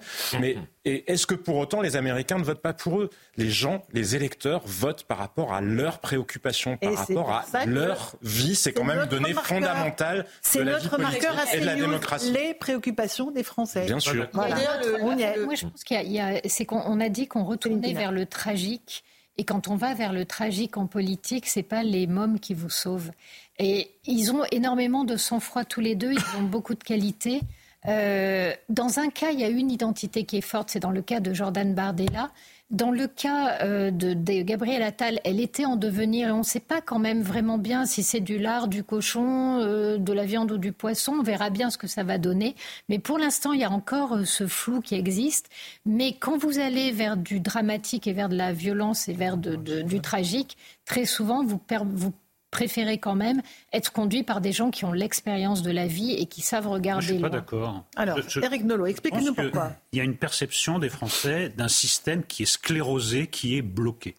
Alors, pour sortir du blocage, en effet, il y aurait la dissolution, il y aurait une démission du président de la République, puis il y a euh, quelque chose qui est moins, qui est moins spectaculaire, c'est un renouvellement de génération, un renouvellement de vision. C'est vrai que la jeunesse on ne fera pas eu avec, euh, avec Macron, il nous a envoyés dans le mur. Mais, non, mais justement, on va le refaire. Donc en fait, on n'apprend rien de nos erreurs, on n'apprend pas. est pris dans cette sclérose. Aux yeux des Français, il est pris dans cette sclérose. Et moi, je trouve qu'il faut laisser une chance à cette nouvelle génération, peut-être de penser autrement, d'agir autrement, de pas baisser les bras par avance en disant ça servira à rien parce que à ce moment-là, bah, très Je pense que le clivage générationnel euh, n'a aucun sens en politique. Enfin, on peut, on peut être très jeune et avoir des idées de vieux et être très vieux, avoir des idées de jeune. D'ailleurs, ah Gabriel Attal est plébiscité par les boomers. Les, plus de 65 ans sont à 65% à dire qu'il euh, l'adore. Euh, donc ça, ça, ne veut rien dire. Enfin, le, il est plus aimé par les vieux que par les jeunes. Donc il reflète plus une génération âgée qu'une génération jeune en réalité. Mais c'est pas, mais c'est pas un préjugé dans un sens comme dans un autre. Oui, les jeunes ne lui font pas confiance. C'est un grand classique hein, quand même. là, donc c'est une question d'idée, pas d'âge. Je pense que là-dessus, euh, il n'y a pas de, de, de, de vraiment d'angle ou de débat. Euh, ce qui est intéressant, c'est pourquoi il y a eu un tel succès de Gabriel Attal. C'est parce que, en fait, il a, il a fait des choses assez simples. C'est-à-dire l'interdiction de la baya, c'est euh, c'est pas compliqué. C'est une, ligne dans, enfin, une, une procédure réglementaire. C'était impossible. Voilà, mais c'était impossible. Et il y a un discours aussi de, lucidité quand il y a eu le le, classement PISA qui est sorti, il n'a pas dit euh, euh, c'est la faute de mes prédécesseurs, euh, non, c'est pas vrai, en fait, regardez, on est bon là, on est bon là. Il a dit tout simplement, oui, on est mauvais, c'est une catastrophe, et voilà on va, ce qu'on va faire. Moi, j'attendrais ça, de, par exemple, du ministre de l'économie qui dise notre dette est catastrophique, nous sommes face à un mur de la dette, c'est très grave, la France, l'État. Voilà comment on doit faire pour, pour le régler. Il a, il a, quand même annoncé 16 milliards d'euros d'économie. J'aimerais bien que le ministre de, de, l'Intérieur, plutôt que nous dire que tout s'est très bien passé pendant la nuit du 31 décembre, nous dise, eh ben non, c'est une catastrophe, l'insécurité augmente en France. J'aimerais bien qu'il y ait un discours de lucidité, de vérité. C'est ça qui a plu chez Gabriel Attal, c'est qu'il a dit. Mm. Il n'a pas essayé de se cacher dans son petit doigt en disant ça, tout va très bien. Il l'a dit d'ailleurs, c'est sa méthode des diagnostics. C'est les diagnostics posés, clairs. Bon, mm. après, la difficulté, c'est qu'on n'a pas encore eu le temps de voir euh, comment étaient réglées les, les, les, difficultés. Mais je, je, trouve simplement sur le Rassemblement national, la réaction du RN à la nomination de Gabriel Attal est une mauvaise réaction. C'est-à-dire que je pense que d'un point de vue de la technique, c'est pas ça, ça ne ça rentre pas dans les esprits. Quand ils expliquent que Gabriel Attal, en gros, est un voleur d'idées. Euh, vous savez, c'est le fameux, le fameux argument là, vous préférez l'original à la copie. Euh, enfin, c'est des arguments qu'on a déjà beaucoup entendus depuis une quinzaine d'années. Globalement, et c'est malheureux pour les, le RN, les voleurs en politique euh, gagnent souvent. Ah oui Ah bah oui, bien sûr. Et c'est un argument. Non mais c'est pas un argument qui convainc les Français. Les, souvent les gens préfèrent quelqu'un de modéré qui épouse euh, des idées euh, éventuellement qui viennent du RN euh, plutôt que se dire bon, bah, ils vont se dire bon bah tant mieux les gens modérés ont retrouvé la raison. C'est ça ce qu'ils vont se dire. Oui, mais ça va pas dans le sens du RN et, et, pourtant il y aurait plein non mais objectivement alors je, je, travaille pas enfin je, suis pas là pour aider le RN à, à, trouver des idées mais il y aurait plein de choses à dire. Enfin je sais pas il y a, il y a plein il y a plein d'angles d'attaque sur Gabriel Dahl non, mais réellement. Mais le dernier braquage réussi, ça a été celui de Nicolas Sarkozy, précisément. Bien sûr. Qui s'est emparé des thèmes euh, de Front National à l'époque. Et qui a mis le Front National au plus bas. Eh bien oui, parce que les, électeurs ont dit, bah voilà quelqu'un qui est moins extrémiste, en tout cas moins à droite que l'autre, voilà, confions-lui plutôt. Je trouve que c'est une remarque un peu de défaite. Euh, de dire, euh, bah, il nous a volé, bon, bah, ils sont inquiets, bien sûr. Exactement donc s'il y a de la fébrilité dans le camp du Rassemblement ah, national, c'est que là, pour le coup, c'est peut-être dans le mille, euh, le fait d'avoir nommé. Alors attendez, euh, là c'est aujourd'hui, on verra euh, la situation politique, l'équation dans 3-4 mois. non, qui fait, quelle, marge, quelle latitude, quelle latitude politique le président de la République va-t-il lui laisser? Il lui a imposé un directeur de cabinet. On voit bien qu'il lui impose des ministres. Gérald Darmanin s'est auto-renommé. Enfin, quelle autorité Gabriel Attal pourra-t-il avoir? Il peut en avoir. Hein. C'est pas l'âge du tout qui est en question. On peut être jeune et avoir de l'autorité sur des gens, euh, y compris qui ont été vos subordonnés. Ça n'est pas un sujet. En revanche, le Premier ministre n'a une autorité qui n'est que à la hauteur de celle que lui reconnaît le, président de la République et en rang 2 à la hauteur de celle que lui reconnaît la majorité qu'il dirige, parce que le Premier ministre est quand même aussi le chef de la majorité parlementaire. Et s'il a un gouvernement qui est un peu décalé, parce que justement on est dans une logique de casting, de symboles, de signaux, et qui ne reflète pas exactement les équilibres politiques de la majorité, ça sera compliqué pour lui aussi. Donc son destin, il va se déterminer aussi par rapport à ça. Céline Pina. Très courte, ce qui fait vraiment monter le, Front le, le Rassemblement national, c'est le sentiment d'impuissance. Le sentiment finalement que, quelle que soit la personne, c'est l'UMPS, quelle que soit la personne qu'on met au pouvoir, ils sont infichus de changer quoi que ce soit et d'améliorer quoi que ce soit. Si Gabriel Attal se retrouve exactement dans la même situation, son âge ne changera rien à l'affaire et le RN remontera de façon mathématique. Donc la question, c'est sa capacité à agir. Et la deuxième question, c'est la perversité d'Emmanuel Macron, parce que parfois, quand vous élevez les gens, euh, c'est pas pour les aider à partir vers le ciel ou c'est pour euh, parfois les bah, abaisser encore pire. Non, non, mais ça peut être. mais vraiment littéralement. Le Capitole est proche de la roche tarpéienne. Autrement dit, je te fais ministre, tout le monde se dit, ça y est, il a désigné son successeur, il a désigné son héritier.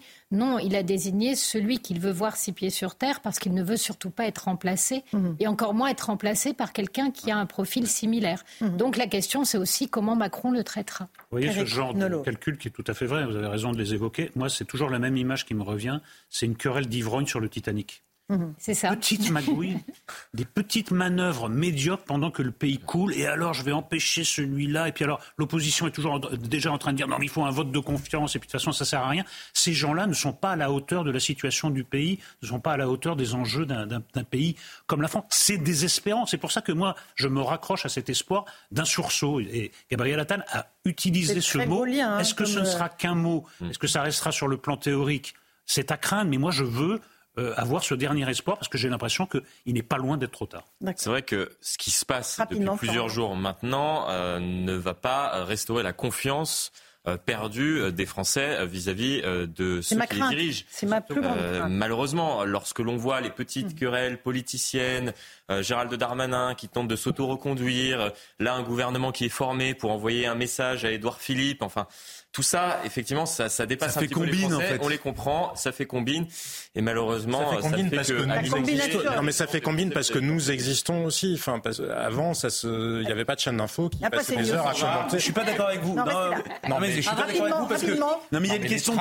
On appelait ça des tractations politiques. Si ça a toujours. Non mais il y a une question de visage, d'incarnation. qui connaît bien la gauche, évidemment que quand il y avait la formation de gouvernement, il fallait respecter le poids de X ah ou Y. Oui, mais ça a toujours existé. Quand on promet de la régénération, si vous voyez les mêmes visages, on est bien euh, d'accord. Ça pose quand même des questions. Mais c'est vrai que c'est intéressant. On est tous réunis là depuis déjà une bonne petite heure pour évoquer ce, ce, nouveau gouvernement de Gabriel Attal qui tarde. Il devait être annoncé dans l'après-midi. On a déjà un certain nombre d'hypothèses, de, noms qui sont sortis du chapeau.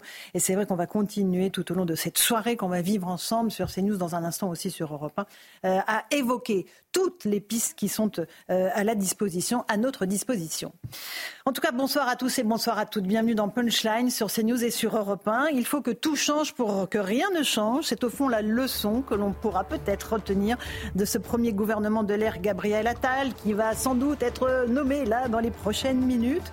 Rien ne change à l'intérieur, a priori, à la justice, à la défense, à l'économie.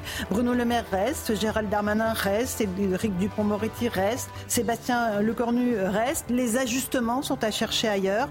Exit les ministres frondeurs type Clément Beaune ou Rima Abdul Malak, selon nos informations, qui ont eu des états d'âme au moment de la loi euh, immigration. Bienvenue aux Républicains. Rachida Dati, ministre star de Nicolas Sarkozy, pourrait faire son entrée au gouvernement, tout comme Catherine Vautrin, qui elle était pressentie il y a plusieurs mois euh, à Matignon. Voilà, on va sans doute habiller la nouvelle équipe des ministres avec les oripeaux de la jeunesse du premier d'entre eux, mais c'est sans doute de la bonne vieille politique à laquelle on assiste. Il faut que tout change pour que rien ne change. Cette phrase prononcée par Alain Delon dans le Guépard de Visconti résume un peu, pour moi, le cynisme de la politique, avec une élite qui donne l'illusion de vouloir renverser la table pour au final tenter de conserver le pouvoir. On va en débattre ce soir dans Punchline sur CNews et sur Europe 1.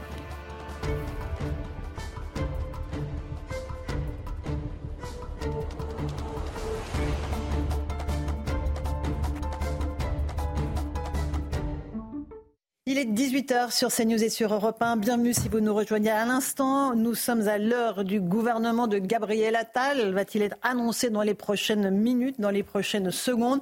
En tout cas, on a déjà une, bonne idée euh, des contours de cette nouvelle équipe qui va euh, désormais travailler avec Gabriel Attal. Avant de partir avec mes invités en plateau, j'aimerais qu'on rejoigne Thomas Bonnet qui se trouve devant le palais de l'Élysée avec Léo Marcheguet. Bonsoir Thomas. Euh, expliquez-nous si vous avez vu du mouvement, si la Cour donne se prépare pour l'annonce de ce gouvernement eh bien, c'est ce qu'on attend, euh, Laurence. Le fait que ces micros soient placés sur le perron de l'Elysée afin que le secrétaire général Alexis Kohler annonce les noms des nouveaux ministres. Voilà ce à quoi nous sommes suspendus depuis plusieurs heures maintenant. L'annonce des nouveaux ministres qui vont former le gouvernement autour du premier d'entre eux, Gabriel Attal. Alors, disons-le, le contour de ce nouveau gouvernement est en train de se dessiner sous nos yeux. Plusieurs noms circulent. On attend toutefois l'officialisation euh, désormais de la part du palais euh, de l'Elysée après euh, des heures, voire des jours de tractation entre le, Premier ministre Gabriel Attal et le président de la République Emmanuel Macron. Des annonces qui devraient arriver d'ici quelques instants maintenant. C'est en tout cas ce que nous indique du côté de l'Elysée. Merci Thomas Bonnet. Léo Marcheguet. On prend maintenant la direction de l'hôtel Matignon où se trouvent Yann Usaï et Bambagay. Johan, bonsoir. Est-ce que vous avez des informations sur les nouveaux entrants dans ce gouvernement de Gabriel Attal, on a entendu quelques noms, notamment celui de Rachida Dati, la maire du 7e arrondissement de Paris. Oui, Rachida Dati, effectivement, membre éminente des Républicains, qui est en train en ce moment même de convoquer l'ensemble des maires d'arrondissement de droite de la capitale. Vous savez qu'elle préside le groupe d'opposition à la mairie de Paris. Eh bien, elle réunit son entourage en visioconférence pour leur annoncer une nouvelle importante, vraisemblablement son entrée euh, au gouvernement. C'est une information euh, CNews. Elle devrait bien faire son entrée au gouvernement. À quel poste? Vraisemblablement au ministère de la Culture. Ça, ça reste à confirmer, mais c'est ce ministère-là qui est pressenti pour Rachida Dati. Ce serait effectivement l'une des grandes surprises de ce remaniement, puisque Rachida Dati avait encore il y a très peu de temps des mots assez durs contre Emmanuel Macron, contre sa politique, contre son gouvernement. Eh bien, elle aurait décidé d'entrer, elle aurait décidé d'accepter la proposition qui lui a donc euh, été faite en vue de, des prochaines élections municipales. Elle garde Paris en tête. Elle souhaiterait de cette manière-là pouvoir être à la fois candidate de la droite, des républicains et de la majorité pour faire barrage à Anne Hidalgo et enfin pouvoir gagner la capitale. Mais ce serait donc effectivement la principale surprise de ce remaniement, l'entrée de Rachida Dati euh, au gouvernement, probablement au ministère de la Culture. Merci beaucoup, Yann Usaï et Bambagay, devant euh, l'hôtel Matignon euh, où se trouve Gabriel Attal. Louis de Ragnel, chef du service politique d'Europe 1. Bonsoir à vous. Bonsoir Laurent. L'arrivée de Rachida Dati euh, dans ce gouvernement de Gabriel Attal serait sans doute l'effet waouh que recherchait et qu'attendait le président Macron? Alors si effectivement cette information était confirmée, donc on attend la confirmation parce que ce sera le secrétaire général de l'Élysée qui l'annoncera. Euh, eh bien oui, c'est un coup politique de la part d'Emmanuel Macron. Euh, c'est un coup double parce que évidemment Rachida Dati fait partie des Républicains et puis c'est la chef de file euh, des Républicains à Paris. la dernière fois, elle avait été candidate contre Anne Hidalgo. elle avait été, elle avait perdu. Et donc là, l'objectif, c'est de faire en sorte que Anne Hidalgo soit investie à la fois par son parti Renaissance qu'elle maintienne une forme de, de, soutien de la part des républicains pour arriver beaucoup plus forte aux prochaines élections municipales et essayer de en 2026. en 2026. Donc un an avant les présidentielles. Un an avant les présidentielles pour essayer de battre choisi, euh, euh... Anne Hidalgo. De ce point de vue-là, enfin si c'est vraiment, si mm. c'était confirmé et que c'est ce deal-là qui a été négocié, euh, c'était assez habile euh, de la part d'Emmanuel Macron et de Gabriel. Eric Nolot est avec nous, journaliste et essayiste. Bonsoir Eric. Euh, cette nouvelle importante, l'entrée de Rachida Dati au gouvernement, si elle est confirmée. Oui, alors à, plusieurs titres. Juste avant une parenthèse, je ne sais pas si vous avez déjà éprouvé cette impression, mais vous voyez, on reste dans la culture d'ailleurs, vous voyez une bande-annonce et parfois la bande-annonce dit tout du film. Et là, c'est ce qu'on est en train de vivre depuis quelque temps, puisque en fait, c'est pas encore annoncé, mais on a déjà la certitude sur à peu près deux tiers des, des, 15 minutes. Donc c'est une situation un peu inédite quand même, un peu étrange. Après, Rachida Dati, oui. Elle tend à se répéter. Mmh. Oui, parce que en, réalité, comme le salut ne peut venir que de la droite pour euh, Emmanuel Macron, non pas que ça va changer la majorité à l'Assemblée nationale, mais pour certaines lois, ça peut quand même faciliter la, tâche d'Emmanuel Macron et de, et de Gabriel Attal. Alors, ce qui est une bonne nouvelle pour Emmanuel Macron et Gabriel Attal, parce qu'il n'y a pas que Rachida Dati, il y a d'autres ministres de droite qui vont entrer ou qui vont. Euh, On parle de Catherine Vautrin aussi. De Catherine Vautrin qui, qui, vont rester. Ça, c'est une très mauvaise nouvelle pour les Républicains parce qu'il reste vraiment plus personne. Il reste que les seconds couteaux, des gens qui n'ont pas une grande, une grande envergure. Les poids lourds étaient déjà partis des Républicains pour rejoindre Emmanuel Macron. Ça sent quand même pas très très bon ni pour les européennes, ni pour les prochaines échéances. Absolument. Alors Eugénie Bastier, qui est euh, grand reporter au Figaro, est avec nous. Euh, effectivement, si deux personnalités des Républicains faisaient leur arrivée euh, dans le gouvernement de Gabriel Attal, cela pourrait changer la donne des alliances politiques en, en réalité. Moi, honnêtement, je pense que ça ne changera pas grand-chose parce que euh, Rachida Dati et Agnès Séverin sont euh, des personnalités, euh, certes, euh, qui comptent aux Républicains, mais plutôt dans la droite parisienne qu'au niveau national. Et, et puis, Rachida Dati, elle est quand même sur la ligne de Sarkozy depuis longtemps. Nicolas Sarkozy qui plaide pour une alliance avec Emmanuel Macron, on le sait, qui fait partie, elle fait partie quand même de cette droite plutôt macrono-compatible. elle n'a jamais, elle a toujours, elle a un peu critiqué d'ailleurs elle a critiqué la campagne de la droite au présidentiel qui était trop à droite pour elle. Donc elle n'est pas, elle pas non plus, c'est pas Eric Ciotti entre, c'est pas. Lui c'est le président du parti quand même. Voilà, donc c'est pas non plus le symbole. Ce que je veux dire, c'est qu'elle était déjà, elle était déjà, elle était déjà dans une déjà dans une sociologie électorale parisienne qui est déjà très compatible avec le macronisme. Donc c'est pas non plus, euh, je pense, d'un point de vue politique, une prise qui mettra LR à terre. Un, mot de Céline Pina qui est avec nous, euh, qui est euh, journaliste également. Céline Pina sur cette, cette nouvelle, ce nouvel attelage, si tant est qu'il soit confirmé. En fait, le, le, problème des attelages, c'est encore faut-il savoir sur quelle route ils sont censés aller et quel but ils sont censés atteindre. Et là, on voit bien qu'on nous envoie euh, de la communication. Mais euh, le problème, c'est que ce que les Français attendent, ce sont des lignes lisibles, claires et euh, pour le coup un peu révolutionnaires. Et si jamais à la fin on se retrouve avec un UMPS le rêve réalisé, à ce moment-là, à part faire monter mécaniquement le RN. Alors UMPS, c'est pour rappeler l'UMP qui était le parti. Oui, en fait, c'est l'idée que vous avez un, vous avez un centre énorme qui à la fin euh, veut être aimé de tout le monde, donc ne prend jamais de décision réellement tranchée. Et par exemple, on pourrait l'avoir sur l'immigration, c'est le fameux mmh. discours où on vous dit on va allier la fermeté mais aussi l'accueil. Alors ça peut tout à fait s'entendre, hein, allier humanisme et fermeté, sauf qu'à la fin, on n'a pas la fermeté. Quant à l'humanisme, c'est plutôt une manière de se mettre en scène. Donc quand on n'a rien euh, derrière, il est quand même très très difficile de montrer aux Français que les choses vont changer. Mhm. Et à mon avis, la sanction sera impitoyable. C'est vraiment la dernière chance. Merci à vous, Céline Pina. Florian Tardif, journaliste politique à CNews, est avec nous. Bonsoir, Florian. Euh, faites-nous un petit résumé. Il est 18h08, on est en direct sur CNews et sur Europe 1.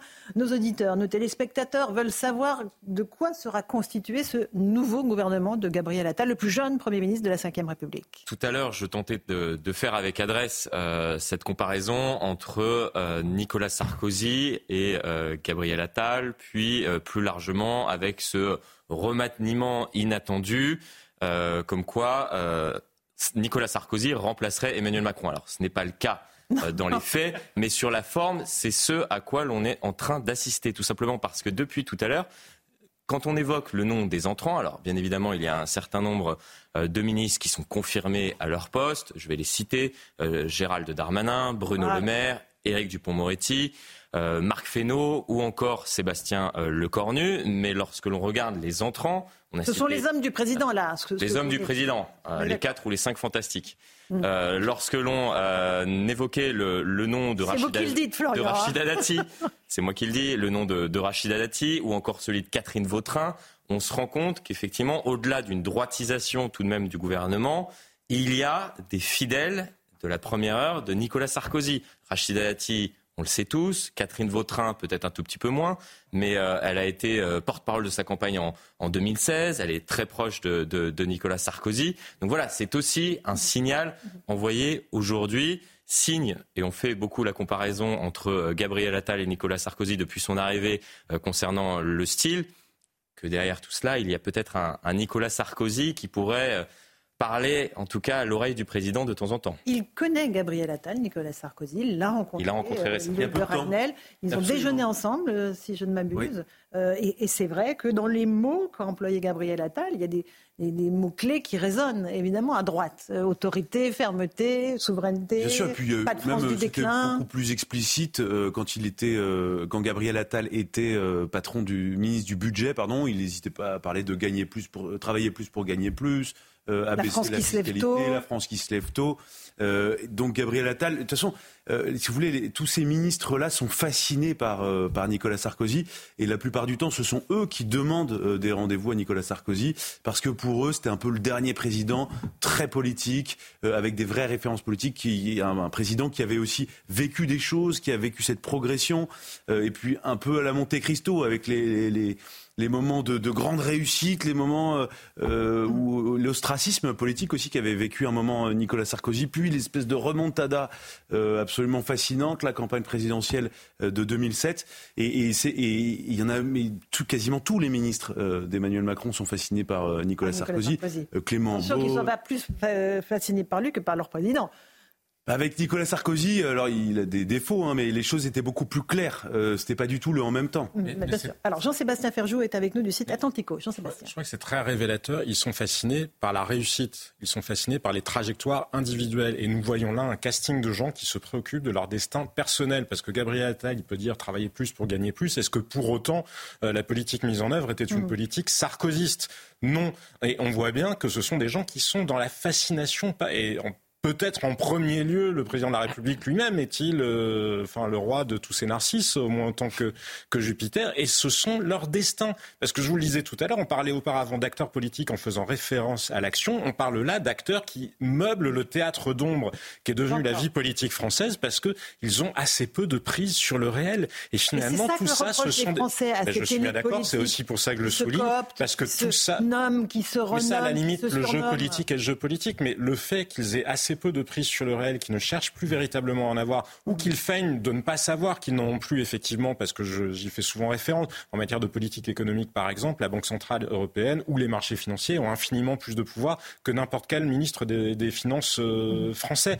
Et donc comme ils font semblant, en quelque sorte, c'est devenu un théâtre, et donc nous sommes là dans le casting mais il manque quand même le scénario et ce n'est pas parce que vous agitez des oripeaux faisant référence aux épopées des uns ou aux autres que ça donne un véritable contenu politique. Jean-Yves Camus nous a rejoint. Bonsoir, vous êtes politologue. Bonsoir. Euh, si jamais ce gouvernement euh, que nous esquissons euh, depuis déjà 12 minutes sur Europe 1 et sur CNews se, se confirme, quelle conclusion pourrait-on en tirer? Avec des poids lourds qui ne bougent pas, euh, les grands ministères ne bougent pas, régaliens. Il y a des prises de guerre, de euh, éventuellement entrée de euh, femmes les républicains. quel, signal ça enverrait au pays, selon vous? Ça envoie le signal que nous sommes, à mon avis, ça a déjà été dit, dans une sorte de théâtre d'ombre dont je ne suis absolument pas certain que les lecteurs se reconnaissent. Mhm. Nous sommes en train de parler de la politique comme on parle d'un roman ou d'un scénario. Je ne suis pas persuadé que ce soit véritablement ce qu'attendent les Français. Et je le dis franchement, et dans l'espoir évidemment que cela ne se produise pas. Mais j'ai peur que cela se mmh. termine mal. C'est-à-dire, comment ça pourrait se terminer, Jean-Yves Camus? Ça peut se terminer, par exemple, par un décrochage massif des électeurs, mmh. qui se disent, bon, on a un calendrier électoral, mais finalement, on se déplace pour voter parce qu'on euh, est de bons citoyens. Euh, mais, mais, mais on voit que rien ne bouge, on voit que rien ne change. Par conséquent, la prochaine fois, on zappera. On zappera quoi? L'élection? On n'ira pas euh, voter? On n'ira pas aux urnes. On n'ira pas aux urnes. Donc on, peut aller vers une démocratie censitaire. Mhm. Je rappelle qu'aux États-Unis, euh, la majorité de la population ne se, déplace, ne se déplace pas. On s'en approche effectivement déjà.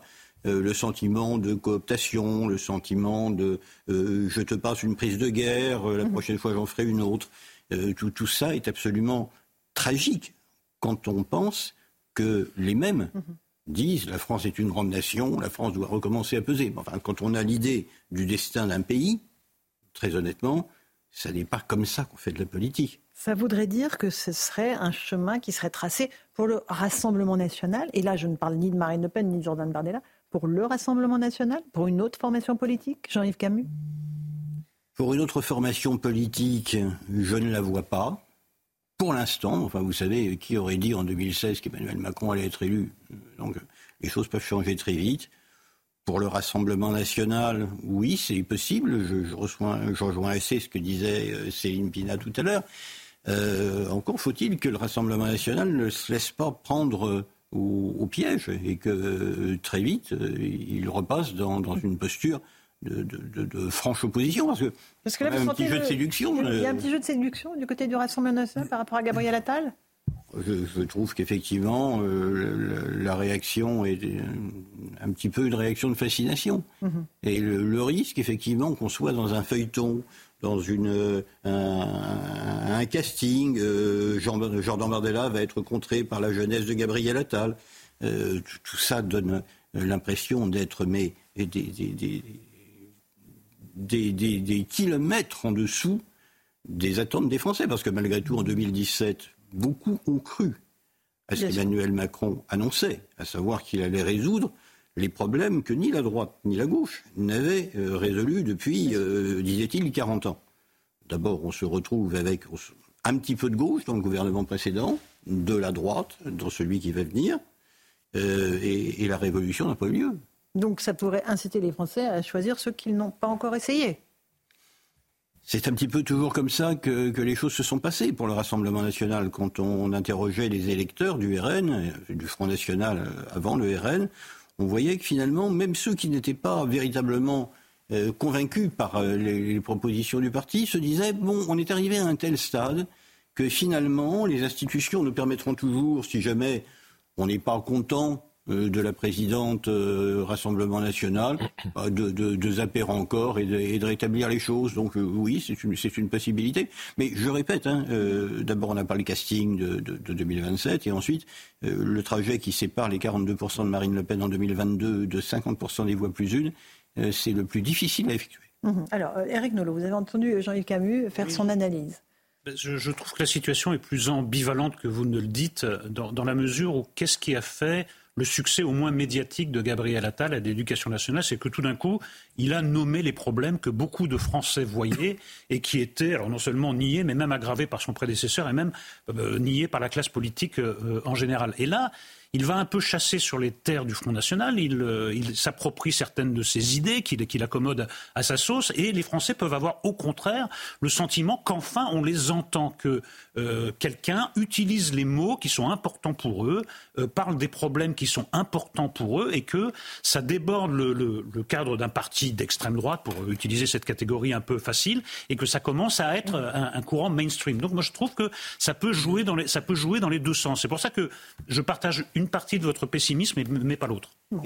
je, suis, je suis entièrement d'accord avec la décision prise par Gabriel Attal, ministre de l'Éducation nationale, sur la Baïa, par exemple. Mais Premier ministre, c'est autre chose.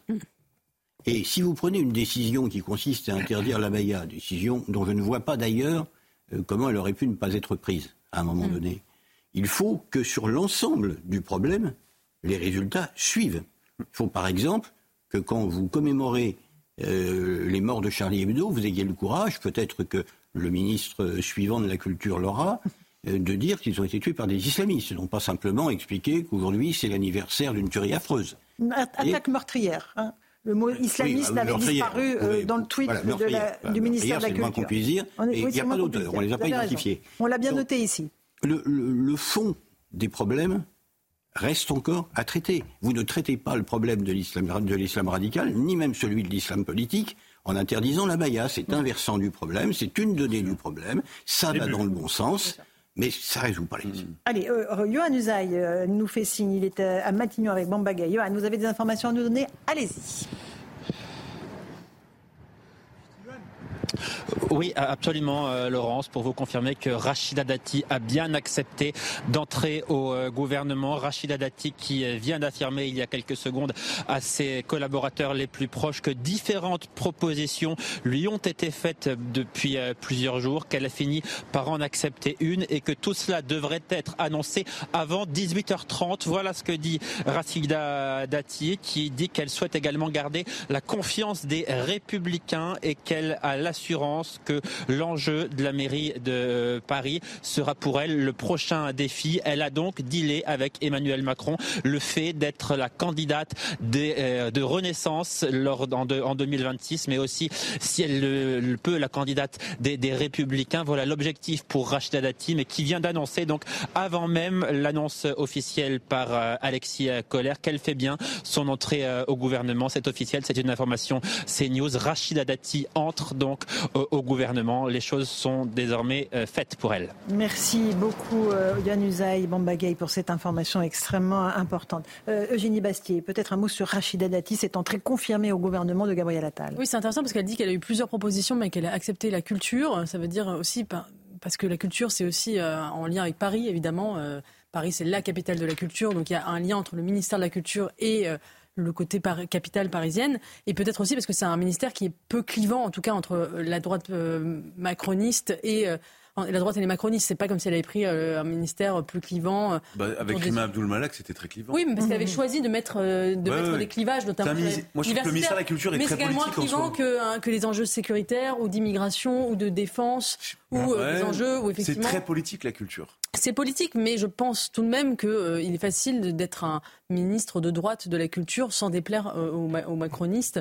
Euh, je, en tout cas, je pense que c'est moins clairement que d'autres choses peut-être qu'on lui a proposé. Rachida Dati, et on note l'élégance d'un tweet d'Emmanuel Grégoire, qui est le premier adjoint de la mairie de Paris, de Anne Hidalgo, qui dit avant un ministre mis en examen devait démissionner, maintenant une mise en examen pour corruption peut être nommée ministre. Rachida Dati, mise en examen depuis juillet 2021 pour corruption, quelle inspiration pour le monde de la culture salue vraiment euh, l'élégance d'Emmanuel Grégoire. plus qu'une mise en examen. Décidément, ne vaut pas condamner. Non, mais si elle a été condamnée, ce serait un autre sujet. oui, mais c'est Emmanuel Macron lui-même qui avait. Non, mais je sais bien, mais moi j'étais le premier, hein, mais je vais essayer d'être cohérent avec moi-même. Il a dit qu'il faisait une moi, je, moi, je trouve que c'est une ineptie de dire qu'un ministre mis en examen doit démissionner. Et mon raisonnement s'applique pour tout le monde. Hmm. Euh, et donc, je ne vois pas forcément ça d'un mauvais œil. mais Après, Emmanuel Macron, ces derniers mois, a Tardif et ensuite toujours montré tout de même qu'il ne souhaitait pas condamner avant qu'il y ait condamnation.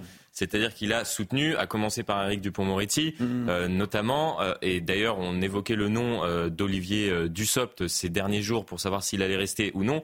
On nous expliquait que peu importe les décisions, elles ne seraient pas prises en fonction des affaires courantes, tout simplement parce qu'on attend une décision de justice le concernant la semaine prochaine. Mmh. Emmanuel Macron, sur cette question, même si au tout début, mmh. avant son arrivée à l'Élysée, il souhaitait que lorsqu'un ministre était mis en examen, ce dernier euh, démissionne. Depuis, il a changé d'avis euh, sur cette question-là. Et euh, tant que la décision de justice n'est pas tombée, il souhaite qu'il reste en poste. Jean-Yves Camus, votre avis? Ça a le mérite de déjà clarifier un petit peu le paysage politique parisien. Mhm. je ah pense qu'à droite, il y a un certain nombre de femmes et d'hommes qui, finalement, sont aussi assez heureux que, cet éclaircissement ait lieu. Rachida Dati n'a jamais fait unanimité parmi ses amis politiques, donc désormais la chose est claire. Euh, et euh, moi, je reste persuadé que sociologiquement, euh, cette majorité qui se dessine ne l'emportera que difficilement. D'accord. Euh, à noter, Jean-Sébastien Ferjou, que euh, lors d'une de, récente interview à, Paris Match, Rachida Dati disait est-ce que la question qu'on lui posait, faut-il un gouvernement d'union nationale? Pour résoudre les problèmes de la France Elle disait l'état du pays et l'absence de majorité au Parlement nous imposent de prendre nos responsabilités. Cela ne pourra pas se faire à coup de débauchage. Il faut pour l'avenir de la France des accords politiques sur des réformes majeures et structurantes.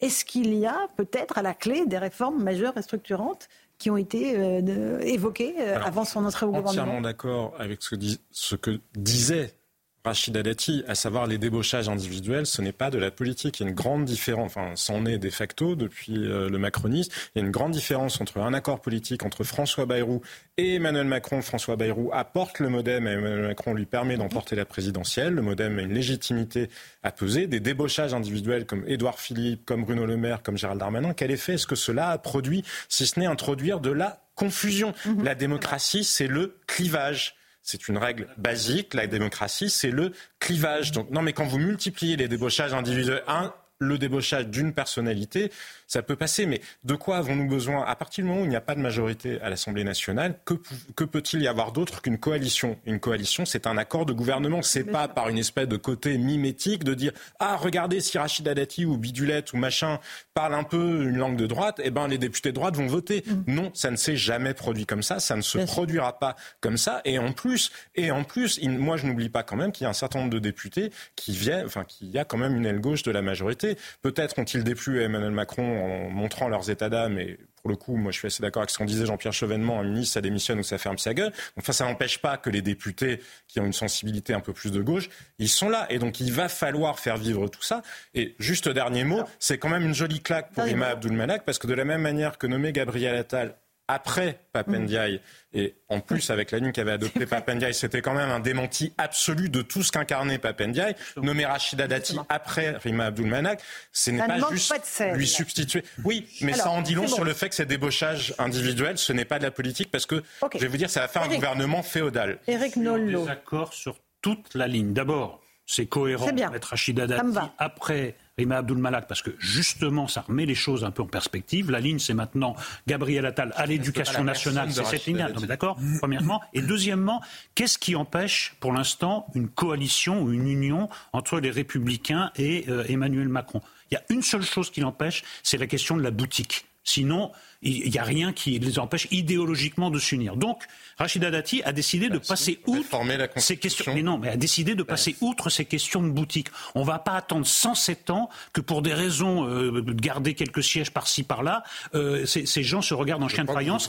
Alors, non. on l'a vu sur la loi immigration, la vision par exemple des républicains sur l'immigration. Ce ne sont pas des postures, c'est une cohérence. On n'est pas obligé de la partager. Dire nous ne changerons rien sur l'immigration si nous ne réformons pas la Constitution. Je termine mon propos. Et la hiérarchie des normes, ça n'est pas la vision d'Emmanuel Macron. Il y a beaucoup plus de choses qui les rapprochent que de choses qui les séparent. Je dis, et je, pense que ce n'est pas possible de, dire le contraire, qu'il n'y a rien qui s'oppose fondamentalement à une union entre les républicains, le gros des républicains en tout cas, et, le macronisme. Que, ne la négocie-t-il pas Eh ben parce que la boutique l'empêche. Et Rachida Dati a décidé, a décidé de, de, passer outre ces questions de boutique. Jean-Yves Camus. moi, je ne suis pas d'accord non plus sur les distinctions idéologiques. Parce que précisément, si cette union est possible, c'est parce que rien n'empêche deux formations qui n'ont plus de colonne vertébrale de s'unir. Ah, ça, c'est un autre argument, en effet. Ah bah oui. Je veux dire, moi, je reste indécrotablement persuadé que l'idéologie continue à mobiliser, que l'idéologie distingue, qu'un projet pour une nation qu'on estime être une grande nation repose tout de même sur des choix fondamentaux et pas uniquement sur le fait de dire bah, on est compatible parce que parce qu'on s'accorde sur un espèce de centre mou de, de, valeurs consensuelles. Donc euh, effectivement, si jamais, si jamais on estime qu'on est passé à l'ère de la communication politique et que l'idéologie est passée aux oubliettes, on peut envisager ça. Mais à un moment donné, je pense que l'idéologie va revenir. Je suis d'accord avec vous. Alors, Eugénie Bastier du Figaro. Non, mais si on regarde la promesse initiale euh, du, du macronisme, qui était celle d'un en même temps, on voit qu'elle est quand même en train de s'effriter, puisque là, quels ministres de gauche vont rester vraiment de gauche euh, dans le gouvernement? Si Clément Beaune s'en va, si Rima Abdul s'en va, euh, qui sont remplacés par des gens plus à droite, euh, effectivement, le en même temps, ça va être plutôt être en même temps Emmanuel Macron et son, et son propre gouvernement, en réalité, lui-même incarnant peut-être la dernière dimension peut-être progressiste à l'intérieur du, du, gouvernement. Alors euh, évidemment, moi, ce qui m'intéresse aussi, c'est qui va, qui va remplacer la ministre de la Santé si elle est sur le départ, mhm. parce qu'il y a quand même la loi sur l'euthanasie et sur la fin de vie qui arrive, et que la ministre était plutôt favorable à l'euthanasie. Est-ce que le choix qui va qui va la succéder sera sur la même ligne, c'est aussi un, un sujet à regarder parce que c'est un marqueur progressiste euh, pour Emmanuel Macron, un marqueur de gauche, entre guillemets, que cette loi sur la fin de vie. Alors, euh, il est pratiquement 18h30. On est en direct dans Punchline sur CNews et sur Europe 1. Si vous nous rejoignez à l'instant, chers amis auditeurs et téléspectateurs, euh, on est dans l'attente de la formation du premier gouvernement de Gabriel Attal, avec déjà un certain nombre de certitudes. Euh, à l'intérieur, Gérald Darmanin est maintenu. À la justice, Éric Dupond-Moretti est maintenu. à la défense, Sébastien Lecornu est maintenu. Louis Dragnel. qui est-ce que j'oublie? Il y a aussi Bruno Le Maire. Bruno Le Maire. à l'économie, il reste dans sa citadelle Amélie de Bercy. Castera qui hérite alors, grand ministère de l'Éducation nationale, des sports, euh, des Jeux olympiques, de la jeunesse. Mhm. Euh, Amélie de Montchalin qui devrait hériter du Quai d'Orsay. Donc ça, c'est euh, c'est le retour d'une ancienne... battue aux législatives. Qui avait été battue aux législatives, effectivement. Catherine Vautrin qui hérite du ministère du Travail. Prisca Thévenot, porte-parole là du gouvernement. Et euh, donc Rachida Dati. Rachida Dati, évidemment, à la culture. qui est ministre de la Culture. Et puis on parlait aussi de, de, de Sabrina Agresti-Roubache pour un grand ministère de la Ville. Voilà, on, tout ça est aussi dans l'attente. combien là dans les noms que vous avez égrenés Alors j'ai pas encore compté, mais on est au moins une, on est en dizaine. On est autour d'une dizaine. On, est autour d'une dizaine. Voilà, et la question du, de, la personne qui allait succéder à Catherine Colonna au Quai d'Orsay.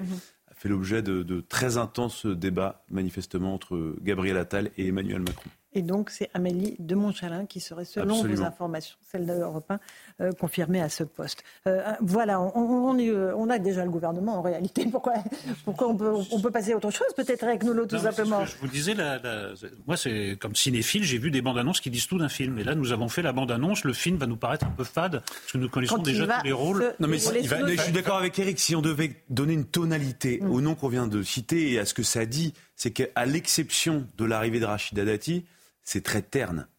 Mhm. Objectivement, ce sont soit des visages eh euh, qu'on a déjà connus, on, sait ce que les gens pensent, et puis, euh, par exemple, Amélie de Montchalin, bon, c'est quand même la, caricature un peu de la techno, hein, euh, qui est, donc récupère un, ministère énorme qu'est le Quai d'Orsay, surtout dans un contexte de durcissement des relations internationales, dans un contexte de fracturation de toutes les lignes politiques, même d'alliances mmh. historiques que la France avait. voilà, je trouve que ça envoie. Alors, Emmanuel Macron vendait un gouvernement resserré, le retour à l'ADN macroniste. Euh, on peut aussi voir ça d'une autre manière, c'est un rétrécissement. Euh, vous, récupérez des anciens collaborateurs qui sont devenus ministres que les gens ne connaissent pas forcément très bien. Mhm. Vous installez là. Euh, je ne suis pas sûr que ça envoie un signal très positif.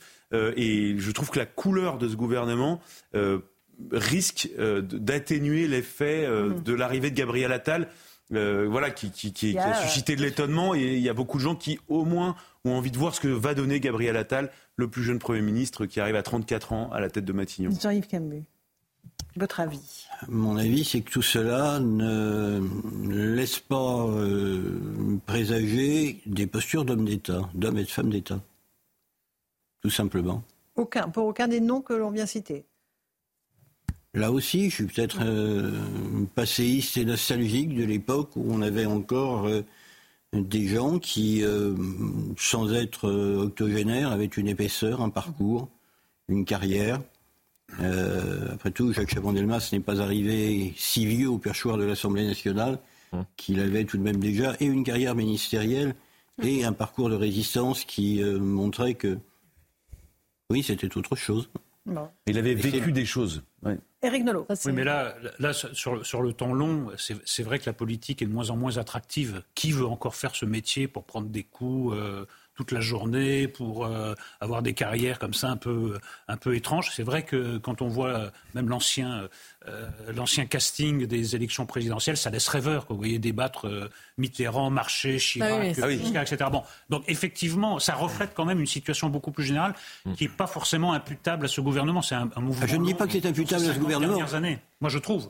Mais est-ce qu'il ne va pas y avoir à un moment donné un, un réveil des Français qui vont se dire mais quand même la politique mérite autre chose. Ah, c'est sûr. Après, c'est aussi les dernières secousses peut-être du séisme de 2017, lorsqu'Emmanuel Macron est arrivé euh, au pouvoir et que euh, le paysage politique à l'Assemblée nationale, notamment, a été profondément euh, bouleversé. Et depuis, l'un des défauts d'Emmanuel Macron, c'est le banc de touche. Et on s'en rend compte quasiment à chaque gouvernement. Où, tout à l'heure, on parlait par exemple, et effectivement, la phrase est malheureuse euh, d'un gouvernement qui cherche des femmes euh, pour pouvoir entrer justement au sein de ce dernier. Il faut la parité. Parce qu'il faut la parité, mais aussi parce que malheureusement, on manque de figures. Euh, comme cela, importantes, à l'hémicycle. Vous avez raison, mais tout ça, ça a une cause. C'est-à-dire que il y a aussi d'immenses paradoxes entre, je trouve, hein, entre ce que veulent les Français, leurs choix électoraux euh, leurs aspirations et ensuite leurs déceptions. Je suis pas là en train de dire que les gens votent mal. Euh, je, je dirais jamais ça. Ils parce que, pas. non, mais parce que je le pense pas en plus. Je pense pas. Mais quand on voit euh, tout le mal qu'a fait le, mythe de la transparence de la vie publique, tout le mal qu'a fait la fin de ce qu'on appelle le cumul des mandats, et après, il faut pas s'étonner de n'avoir que des super assistants parlementaires qui ensuite prennent la suite de leurs députés.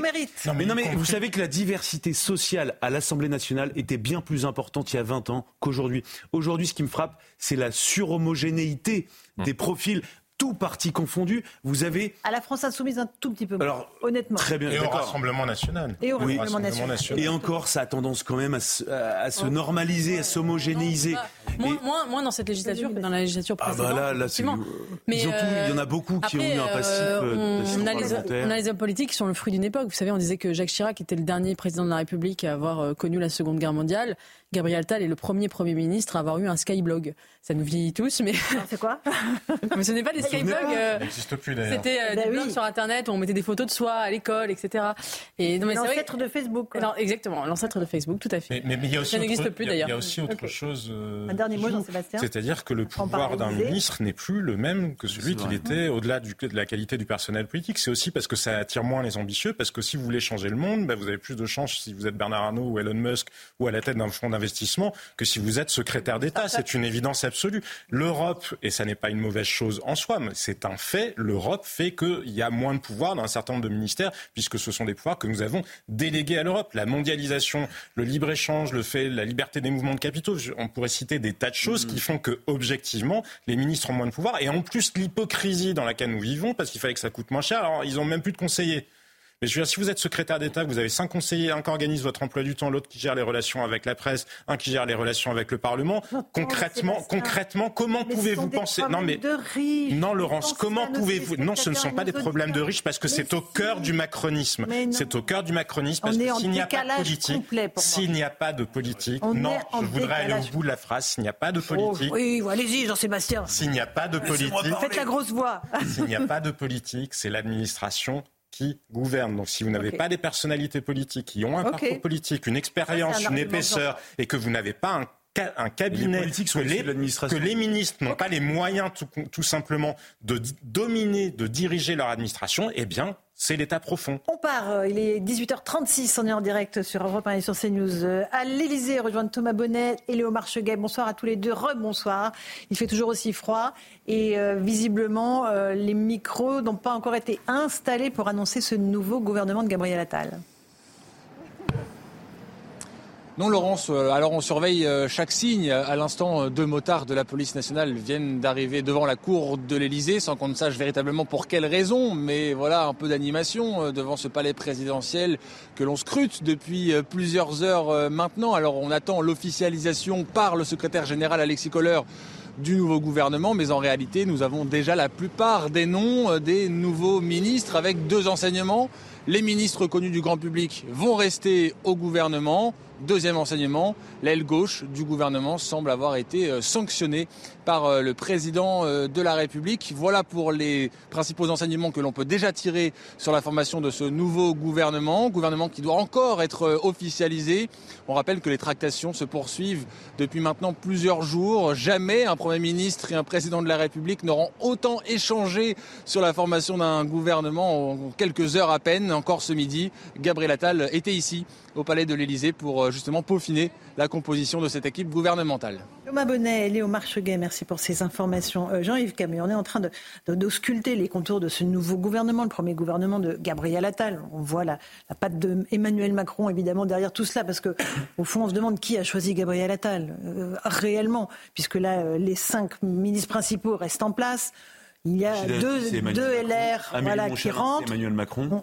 qui, qui a réellement choisi Gabriel Attal en vérité? Moi, je pense qu'il n'y a qu'un seul acteur dans ce film. C'est Emmanuel Macron. Mhm. C'est Emmanuel Macron qui choisit tout de A à Z en réalité. de A à Z. Bon, qui est Premier ministre. Qui continuera à apporter, mhm. notamment en matière de, politique étrangère, euh, l'essentiel du message. Et il y aura quelqu'un qui sera chargé, euh, non pas de lui passer les plats, mais de faire passer le message. De le dédoubler en quelque sorte. C'est très important ce que vous dites en fait. Ce que, ce que vous dites là, c'est que euh, en fait le pouvoir est exclusivement à l'Élysée et tout le reste en fait ce sont des porte-paroles thématiques. Euh, que en fait les, ministres sont des porte-parole thématiques.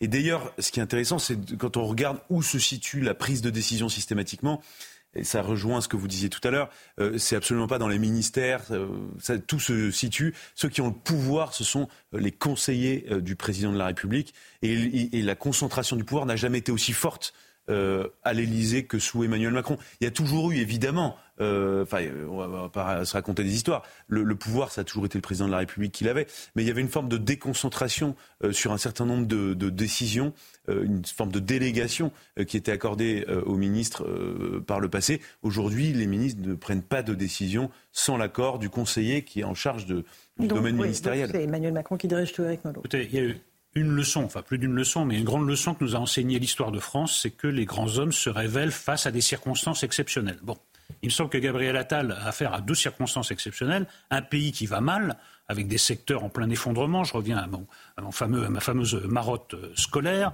euh, la dette, etc. On pourra citer. Et en effet, un pouvoir qui est à l'Élysée. Eh bien, on va voir si ce jeune homme est à la hauteur de l'intelligence qu'on lui prête, parce que là, il a affaire à vraiment des handicaps euh, terribles. Situation très difficile et un président hyperactif qui veut tout contrôler. Si malgré tout ça, il parvient à s'imposer, nous aurons peut-être trouvé un homme d'État que nous ne pensions pas trouver, et c'est peut-être une autre surprise à la Macron que personne n'avait Oui, Eric, mais pour s'imposer, je, fais ce, je fais ce pour s'imposer, hein. le plus grand pouvoir que vous avez, c'est celui de nommer les gens, parce que en nommant les gens, vous pouvez ensuite leur imposer une politique. Et là, ce qui semble transparaître quand même de cette, euh, cette composition du gouvernement, c'est que l'essentiel des noms euh, a été choisi par Emmanuel Macron. euh, je ne vois pas de très proche de Gabriel Attal. Non, mais ça ne me surprend pas plus que ça. Mais j'attends de voir quand même quelle est la patte de Gabriel Attal dans la composition de ce gouvernement. Jean-Yves Mais s'il peut se révéler comme un véritable homme d'État et qu'il peut porter le message présidentiel lors de l'élection présidentielle suivante, puisque Emmanuel Macron ne peut pas se représenter. S'il est celui qui se révélera capable de battre Marine Le Pen dans les urnes, ben, nous avons besoin d'hommes d'État. Donc naturellement, euh, mhm. je pense que tous les citoyens un peu soucieux euh, de, de l'avenir de leur pays diront bravo. Voilà quelqu'un qui effectivement s'est révélé dans l'épreuve. C'est vrai que Emmanuel Macron, mmh, attendons de voir. On en parle peu, mais à l'héritage qu'il va laisser. À ne pas être celui qui passera les clés à mmh. Marine Le Pen. Oui. Tout à fait. Premièrement, ne pas être celui qui passe les clés à Marine Le Pen en 2027, ça il y pense euh, régulièrement. Et euh, deuxièmement, au fait qu'après lui, il souhaite qu'il y ait une classe politique qui émerge et qui puisse euh, porter tout ce qu'il a réalisé, espère-t-il, ces, ces dix dernières années. Et Très concrètement, lorsque l'on voit l'officialisation de la nomination donc de Gabriel Attal à l'hôtel de Matignon euh, mardi à midi, on comprend assez rapidement qu'il a choisi son dauphin, c'est-à-dire celui qu'il souhaite voir émerger avant 2027. On verra s'il porte euh, le projet présidentiel porté ces dix dernières années donc par Emmanuel Macron en 2027 ou non. Très certainement, il va devoir à un moment donné s'éloigner un tout petit peu de la figure d'Emmanuel Macron pour ne pas être comptable de l'ensemble du bilan euh, euh, du, président de la République actuel. Mais en tout cas, on a très rapidement mmh, compris qu'il avait choisi son dauphin. Alors, euh, Jean-Yves Camus, justement, ça pose à nouveau la question du Rassemblement national. Est-ce que cette nomination de Gabriel Attal est un coin enfoncé pour le Rassemblement national, pour Marine Le Pen? Est-ce que cela, ça la fragilise ou pas? Alors tout d'abord, je pense que cela répond non seulement à la volonté présidentielle de contrer Marine Le Pen, mais à installer une sorte de match entre Jean Bardella mhm. et Gabriel Attal. Le fait générationnel est là. Les Français vont euh, comparer et, euh, espère le président, euh, voir que Gabriel Attal incarne cette, cette jeune génération qui peut faire pièce aussi à la génération montante euh, des, cadres du Rassemblement national. Pour autant, je continue à croire qu'en 2027, ce sera Marine Le Pen qui portera les couleurs de ce parti, sans doute pour la dernière fois, mais euh, je pense que ce sera elle. Et est-ce que euh, le fait d'avoir mis Gabriel Attal à Matignon suffira à empêcher cette, éventualité? Vous savez, le, dernier sondage réalisé par l'IFOP sur les priorités des électeurs du Rassemblement national montrent quand même quelque chose qui est très intéressant, qui est la, euh, le parachèvement du, parcours de normalisation. C'est-à-dire que sur la plupart des items, aujourd'hui, le pourcentage d'électeurs du Rassemblement national euh, et le pourcentage mm-hmm. des Français sur, encore une fois, l'immigration, la sécurité, etc., le gap devient de plus en plus étroit. Donc c'est un parti qui de plus en plus devient, euh, devient mainstream euh, et qui, euh, qui garde quand même ses, potentialités. pour, que, pour que la manœuvre réussisse, il ne faut pas seulement qu'il y ait installation d'un casting. Il faut véritablement qu'il y ait d'ici 2027 une secousse. Secousse euh, régalienne, une secousse économique, euh, une secousse... Mais la secousse économique, elle est déjà là. Mhm. Le premier des items, quand vous interrogez les électeurs potentiels du Rassemblement national, c'est leur pouvoir d'achat. Mhm. Et ces gens, ils vont regarder juste avant l'élection si dans leur panier ils s'y retrouvent ou non. C'est là-dessus qu'ils vont voter, vous savez. Mhm. la question de la sécurité arrive après. La question de l'immigration arrive après celle de la sécurité. Et Marine Le Pen, très, habilement, euh, se fait la championne du pouvoir d'achat des Français. Le, discours sur les classes moyennes euh, que Gabriel Attal euh, a, entrepris de, diffuser, là aussi, de quelle classe moyenne on parle? Je ne suis pas sûr que dans la bouche de Marine Le Pen et dans la bouche de Gabriel Attal, ça corresponde exactement. Mhm. À, la même définition des classes moyennes. Mhm. très intéressant. Eric Nolot, et après on part à Matignon. Quel est, le, quel est le premier effet de la nomination de Gabriel Attal? Le premier effet, c'est que Emmanuel Macron reprend, alors c'est pas le maître des horloges, mais en tout cas c'est le maître du narratif, puisqu'il a installé pour six mois ou peut-être pour trois ans le match.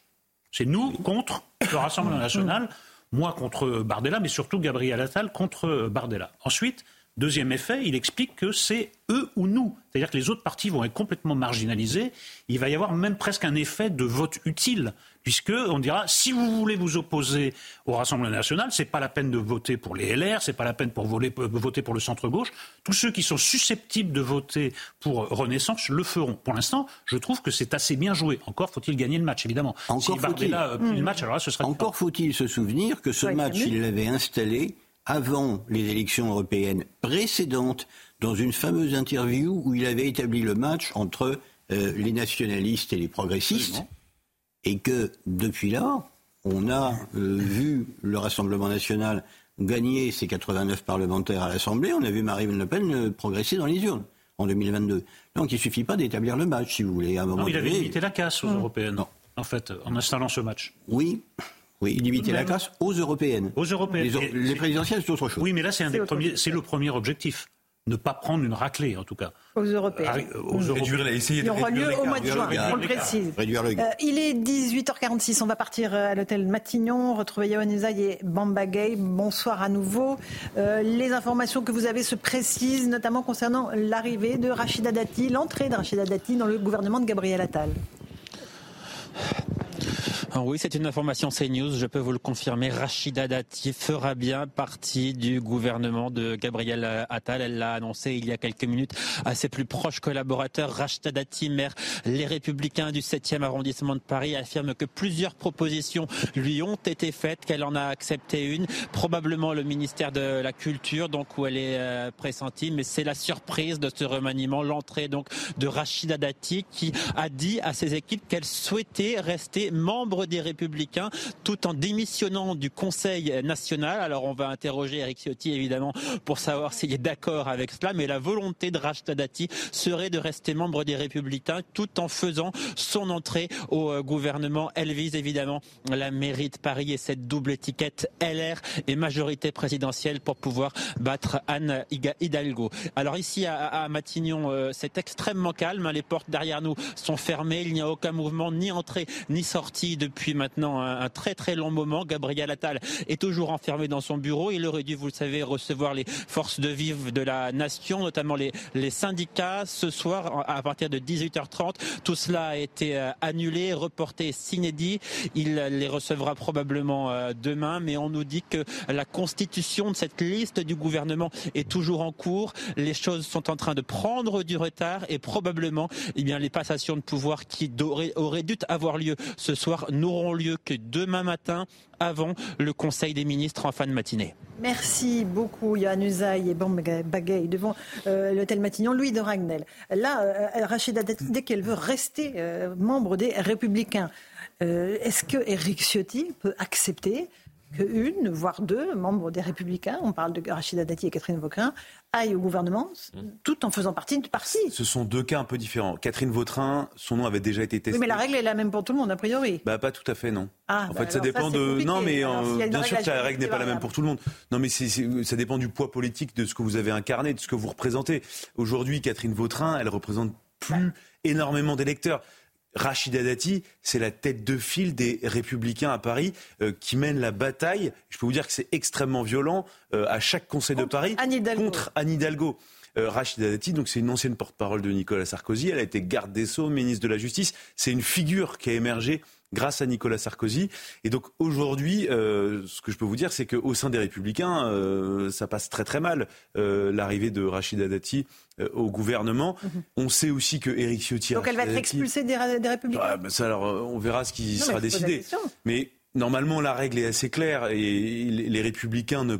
Enfin, je, je vois pas très bien comment au niveau national, dans la mesure où ils combattent l'action du gouvernement, euh, laissent euh, passer le fait que mmh. Rachida Dati puisse être un peu euh, dans les deux camps. Enfin, c'est quelque chose qui est assez compliqué. Selon les informations du service politique, elle aurait appelé Éric Ciotti, eh, oui, oui, patron des Républicains, pour lui annoncer sa décision. Mmh. Après, ce qui les conséquences en cascade. Euh, est-ce que au sein de son groupe, le groupe Changer Paris, dans lequel il y a les Républicains, il y a les centristes, euh, donc à la mairie de Paris, est-ce que euh, ils vont la suivre, Rachida Dati? Est-ce qu'ils acceptent, est-ce qu'ils soutiennent ce, choix de rentrer au gouvernement, ou est-ce que au contraire, les membres de ce groupe-là disent bon bah nous on est républicains, on veut désigner quelqu'un d'autre? Donc ça, on va voir, il y aura des répercussions, en tout cas dans les appareils, dans les boutiques euh, voilà. Et simplement, euh, terminer d'un mot euh, sur la, la, teinte de ce gouvernement, moi ce que je trouve, c'est qu'à l'exception de Rachida Dati, c'est voilà, c'est assez morne, c'est assez mm. terne. Et donc, l'arrivée de Rachida Dati aussi est faite, je pense, évidemment, pour qu'on en parle. Ça va être l'événement et on va en parler. Un tout petit mot de Nicolas Sarkozy qui depuis longtemps plaide pour que les membres de sa famille politique entrent au gouvernement. Il l'a beaucoup dit. Alors lui, il plaide pour un accord de, gouvernement. Un accord en quoi ça consisterait Selon ce qu'a déjà théorisé Nicolas Sarkozy, il a même écrit euh, dans plusieurs interviews, euh, ça consisterait à ce qu'il mmh. y ait un accord même de, de programme. Euh, sur un certain nombre de sujets entre les Républicains mmh. et Renaissance, donc le parti présidentiel. Et jusqu'à aujourd'hui, Emmanuel Macron n'a jamais tendu la main à la droite pour qu'il y ait une signature d'accord, et les Républicains de leur côté n'ont jamais manifesté une envie. Donc ça veut dire que c'est un débauchage là de personnes pour l'instant. Pour l'instant, ça reste avec un affichage, une incarnation, mais ça reste une personne. Quelques réactions de Parisiens recueillies il y a quelques instants par nos équipes euh, après cette annonce, pas encore confirmée, mais que euh, nous pressentons de Rachida Dati comme ministre de la Culture. Écoutez-les. Je ne m'y attendais pas sur le, point de vue culturel, mais elle fait un excellent travail dans le quartier. Donc euh, je pense qu'elle fera tout aussi bien pour, pour la France. Oh, c'est pas suffisant. Pour moi, elle mérite mieux que le ministère de la Culture. Elle a déjà été ministre de la Justice, Tolkien. Je ne sais pas. Euh, bah, je trouve que c'est un beau, euh, c'est un beau message à la droite euh, déjà, et puis je trouve que Rachida Dati a été une, très bonne maire du 7e, donc j'espère qu'elle elle sera aussi forte au ministère de la Culture, même si c'est pas forcément là qu'on l'attendait. c'est un retour, c'est un juste retour et c'est une très bonne chose. C'est parce que c'est une, belle personne et elle a comment dire, une forte personnalité et de retour au pouvoir. Voilà, des, retours assez positifs, euh, Jean-Yves Camus, pour cette entrée de Rachida Dati au, gouvernement. Euh, les équilibres politiques, là, ne seraient pas bouleversés. On est d'accord, on n'est pas sur un accord de gouvernement, comme on le disait il y a quelques instants, avec les Républicains. Loin s'en faut. Non, on n'est pas, on pas sur un accord. On est sur euh, une, nomination qui va sans doute installer un feuilleton dans le feuilleton. Mm-hmm. Je pense que ça va être le feuilleton au moins de la semaine à venir.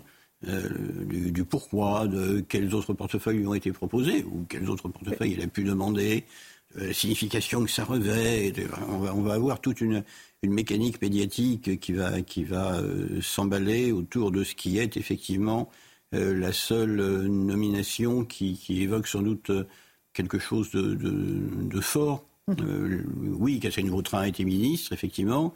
Euh, elle n'a pas la notoriété. Elle n'a plus l'ancrage territorial euh, rémois qu'elle avait, et elle n'a pas la même notoriété, bien évidemment. de toute façon, Un accord de gouvernement euh, à six mois des européennes, c'était impensable. Autant se faire harakiri tout de suite et mmh. supprimer, la liste. Donc moi, je trouve qu'il y a quand même une forme de clarification. Ça penche à droite parce que le macronisme penche à droite de plus en plus et c'est vers là qu'il trouve des alliés qui pour l'instant sont des alliés individuels moi, je trouve que la, logique, s'il n'y avait pas la logique de boutique qui, qui l'évinçait, ce serait un accord, en effet, entre les républicains et, les macronistes. Je, crois, je crois qu'ils sont d'accord sur l'essentiel et qu'il euh, y, a, même au sein de la, de la majorité des gens qui ne sont pas d'accord sur tout. On parle d'aile droite, d'aile gauche, donc je pense que les républicains pourraient se mêler à cette, à cette alliance. Mais écoutez, pour l'instant, la boutique et les échéances électorales font que ce n'est pas possible. Euh, Florian Tardy. Ce qui est intéressant, euh, c'est qu'on a un petit peu un gouvernement que j'appelais euh, hier le gouvernement 3P. C'est le gouvernement qu'on nous promettait, c'est-à-dire un gouvernement constitué de proches, de punchers, avec une dose de people. Et là, on évoque euh, le cas de Rachida Dati. Effectivement, elle coche les trois cases.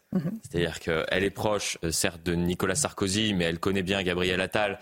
Et pour, Macron. de temps en temps, et Brigitte Macron, être dans les couloirs de, de Bercy lorsque Gabriel Attal était à Bercy. On pouvait, de temps en temps, croiser Rachida Dati, tout simplement parce que les deux projetaient déjà à l'époque euh, peut-être de s'organiser euh, dans l'espoir de conquérir Paris en 2026. Euh, donc c'est une proche. Puncher, bien évidemment, on la connaît pour, pour ses phrases. Pour ses punchlines. Pour ses punchlines, notamment au Conseil de Paris, en direction d'Anne Hidalgo. et une petite dose de people, puisque comme vous le rappeliez, elle a fait à de nombreuses reprises la couverture de Paris Match, et, euh, et il y a aussi chez Rachida Dati une dose de people. Absolument, et c'est une femme politique confirmée, qui a eu un parcours, encore une fois, euh, la méritocratie républicaine, c'est ce qu'elle incarne a priori, et elle imprime ce qu'elle dit, sur les, à chaque fois qu'il y a des élections, euh, des soirées électorales, on guette la phrase de Rachida Dati. le micro-trottoir qu'on a fait en, citant d'autres noms de ministres, vous allez avoir des grands blancs en face, parce que les gens n'ont aucune idée de, même, qui même de, qui ils sont. Avec Rachida Dati, tout le monde a un avis, alors ça peut être positif ou négatif, mais en tout cas, elle imprime. Écoutez, voilà pour euh, ce que l'on pouvait dire. En tout cas, pour l'instant, il est 18h51. On va saluer nos auditeurs, euh, nos amis auditeurs d'Europe 1 qui rejoignent tout de suite Céline Géraud pour Europe 1 Soir. Et nous, on continue à évoquer ce gouvernement avec cette constitution euh, qui est en train d'être peaufinée, Louis de Ragnel. On, a l'essentiel quasiment. On, a une dizaine de noms. On nous en annonce une quinzaine. Qui, est-ce qui pourrait encore créer la surprise aujourd'hui? Créer la surprise, ça je ne sais pas, parce que bon, on va rappeler ce qu'on ce sait. L'objectif là, ce que, ce que dit ce, ce, cette formation de gouvernement, c'est que Emmanuel Macron a voulu se, se resserrer sur ce qu'il considérait de ses poids lourds du gouvernement. Il y a au moins quatre personnes. On pense à Bruno Le Maire qui reste à Bercy, donc euh, pour l'économie et les finances, Gérald Darmanin qui reste au ministère de l'Intérieur, euh, Sébastien Lecornu qui reste ministre des Armées, et puis Éric Dupont-Moretti qui reste garde des Sceaux, ministre de la Justice. Ensuite, il y a un petit mercato avec des gens qui sont moins connus euh, du grand public, euh, avec notamment Prisca Thévenot qui est porte-parole du gouvernement, Catherine Vautrin qui avait été lors d'un précédent euh, remaniement qui avait été, même pas un remaniement, précédente formation de gouvernement avait été pressenti pour, euh, pour euh, succéder à Elisabeth Borne, eh bien là, elle fait son entrée. Pour prendre la place d'Elisabeth Borne. Bah, succéder à Elisabeth Borne avait été prolongé. C'est ça. Donc c'était effectivement, enfin prendre la place. Et... Pareil, vous avez raison. Vous avez raison. On cherche la petite bête pour rien. Catherine Vautrin, donc nommée ministre du Travail, Amélie Oudéa Castera est nommée ministre de l'Éducation nationale avec un, un portefeuille élargi avec le sport, la jeunesse et notamment aussi les Jeux Olympiques. Et puis, euh, ça c'est vraiment une surprise, Amélie de Montchalin qui avait été la, ministre de la, réforme, de la suppression du corps diplomatique, eh bien, est nommée euh, patronne du Quai d'Orsay. Je pense qu'elle va avoir un accueil euh, les plus chaleureux, les plus ouverts de la part du corps diplomatique, qui vont être ravis d'accueillir une ministre qui a voulu supprimer leur statut. c'est vrai, c'est pas faux. Jean-Yves Camus, un, dernier mot d'analyse sur cette constitution de gouvernement qui s'annonce. Je n'y vois pas de rupture. Maintenant, je, peux être évidemment démenti par l'avenir. Hein. Mais euh, honnêtement, ça ne me paraît pas euh, incarner euh, un, véritable, d'abord un véritable projet idéologique. Vous allez dire que je suis obsédé par l'idéologie et que moins on en a, mieux on, se porte. Mais moi, je continue à penser quand même qu'il faut présenter à un moment donné des, vrais choix, des vrais choix clivants. Mm-hmm. Des choix de société Des choix de société. Mm-hmm. J'ai parlé tout à l'heure de la loi sur la fin de vie. Qui va être un, véritable test. Euh, et sur d'autres questions, encore une fois, sur la politique migratoire, sur la question de l'islam politique, on a des avancées. Il faudra voir ce qui restera de la loi immigration une fois le Conseil constitutionnel passé par là. la Baïa, oui, très bien, mais l'islam politique, c'est pas uniquement ça. C'est-à-dire qu'à un moment donné, moi, je, ressens dans une partie de, la droite le véritable désir euh, de renverser la table, c'est-à-dire de rompre avec cette espèce de consensus libéral libertaire qui a euh, dominé les dernières décennies et de véritablement, non pas, même pas revenir, mais élaborer un projet politique de droite. Je pense que euh, là, le, en même temps n'y répondra pas et que même ce remaniement n'y répondra pas maintenant, évidemment, pour ceux qui ne font pas partie de ces familles politiques, c'est autre chose. Bien sûr. Allez, c'est la fin de cette émission. Merci Florian Tardif, Eric Nolot, Jean-Yves Camus et Louis de Ragnel. On passe avec plaisir le relais à Christine Kelly et ses débatteurs pour la suite de l'info sur CNews. C'est face à l'info. Bonne soirée à vous.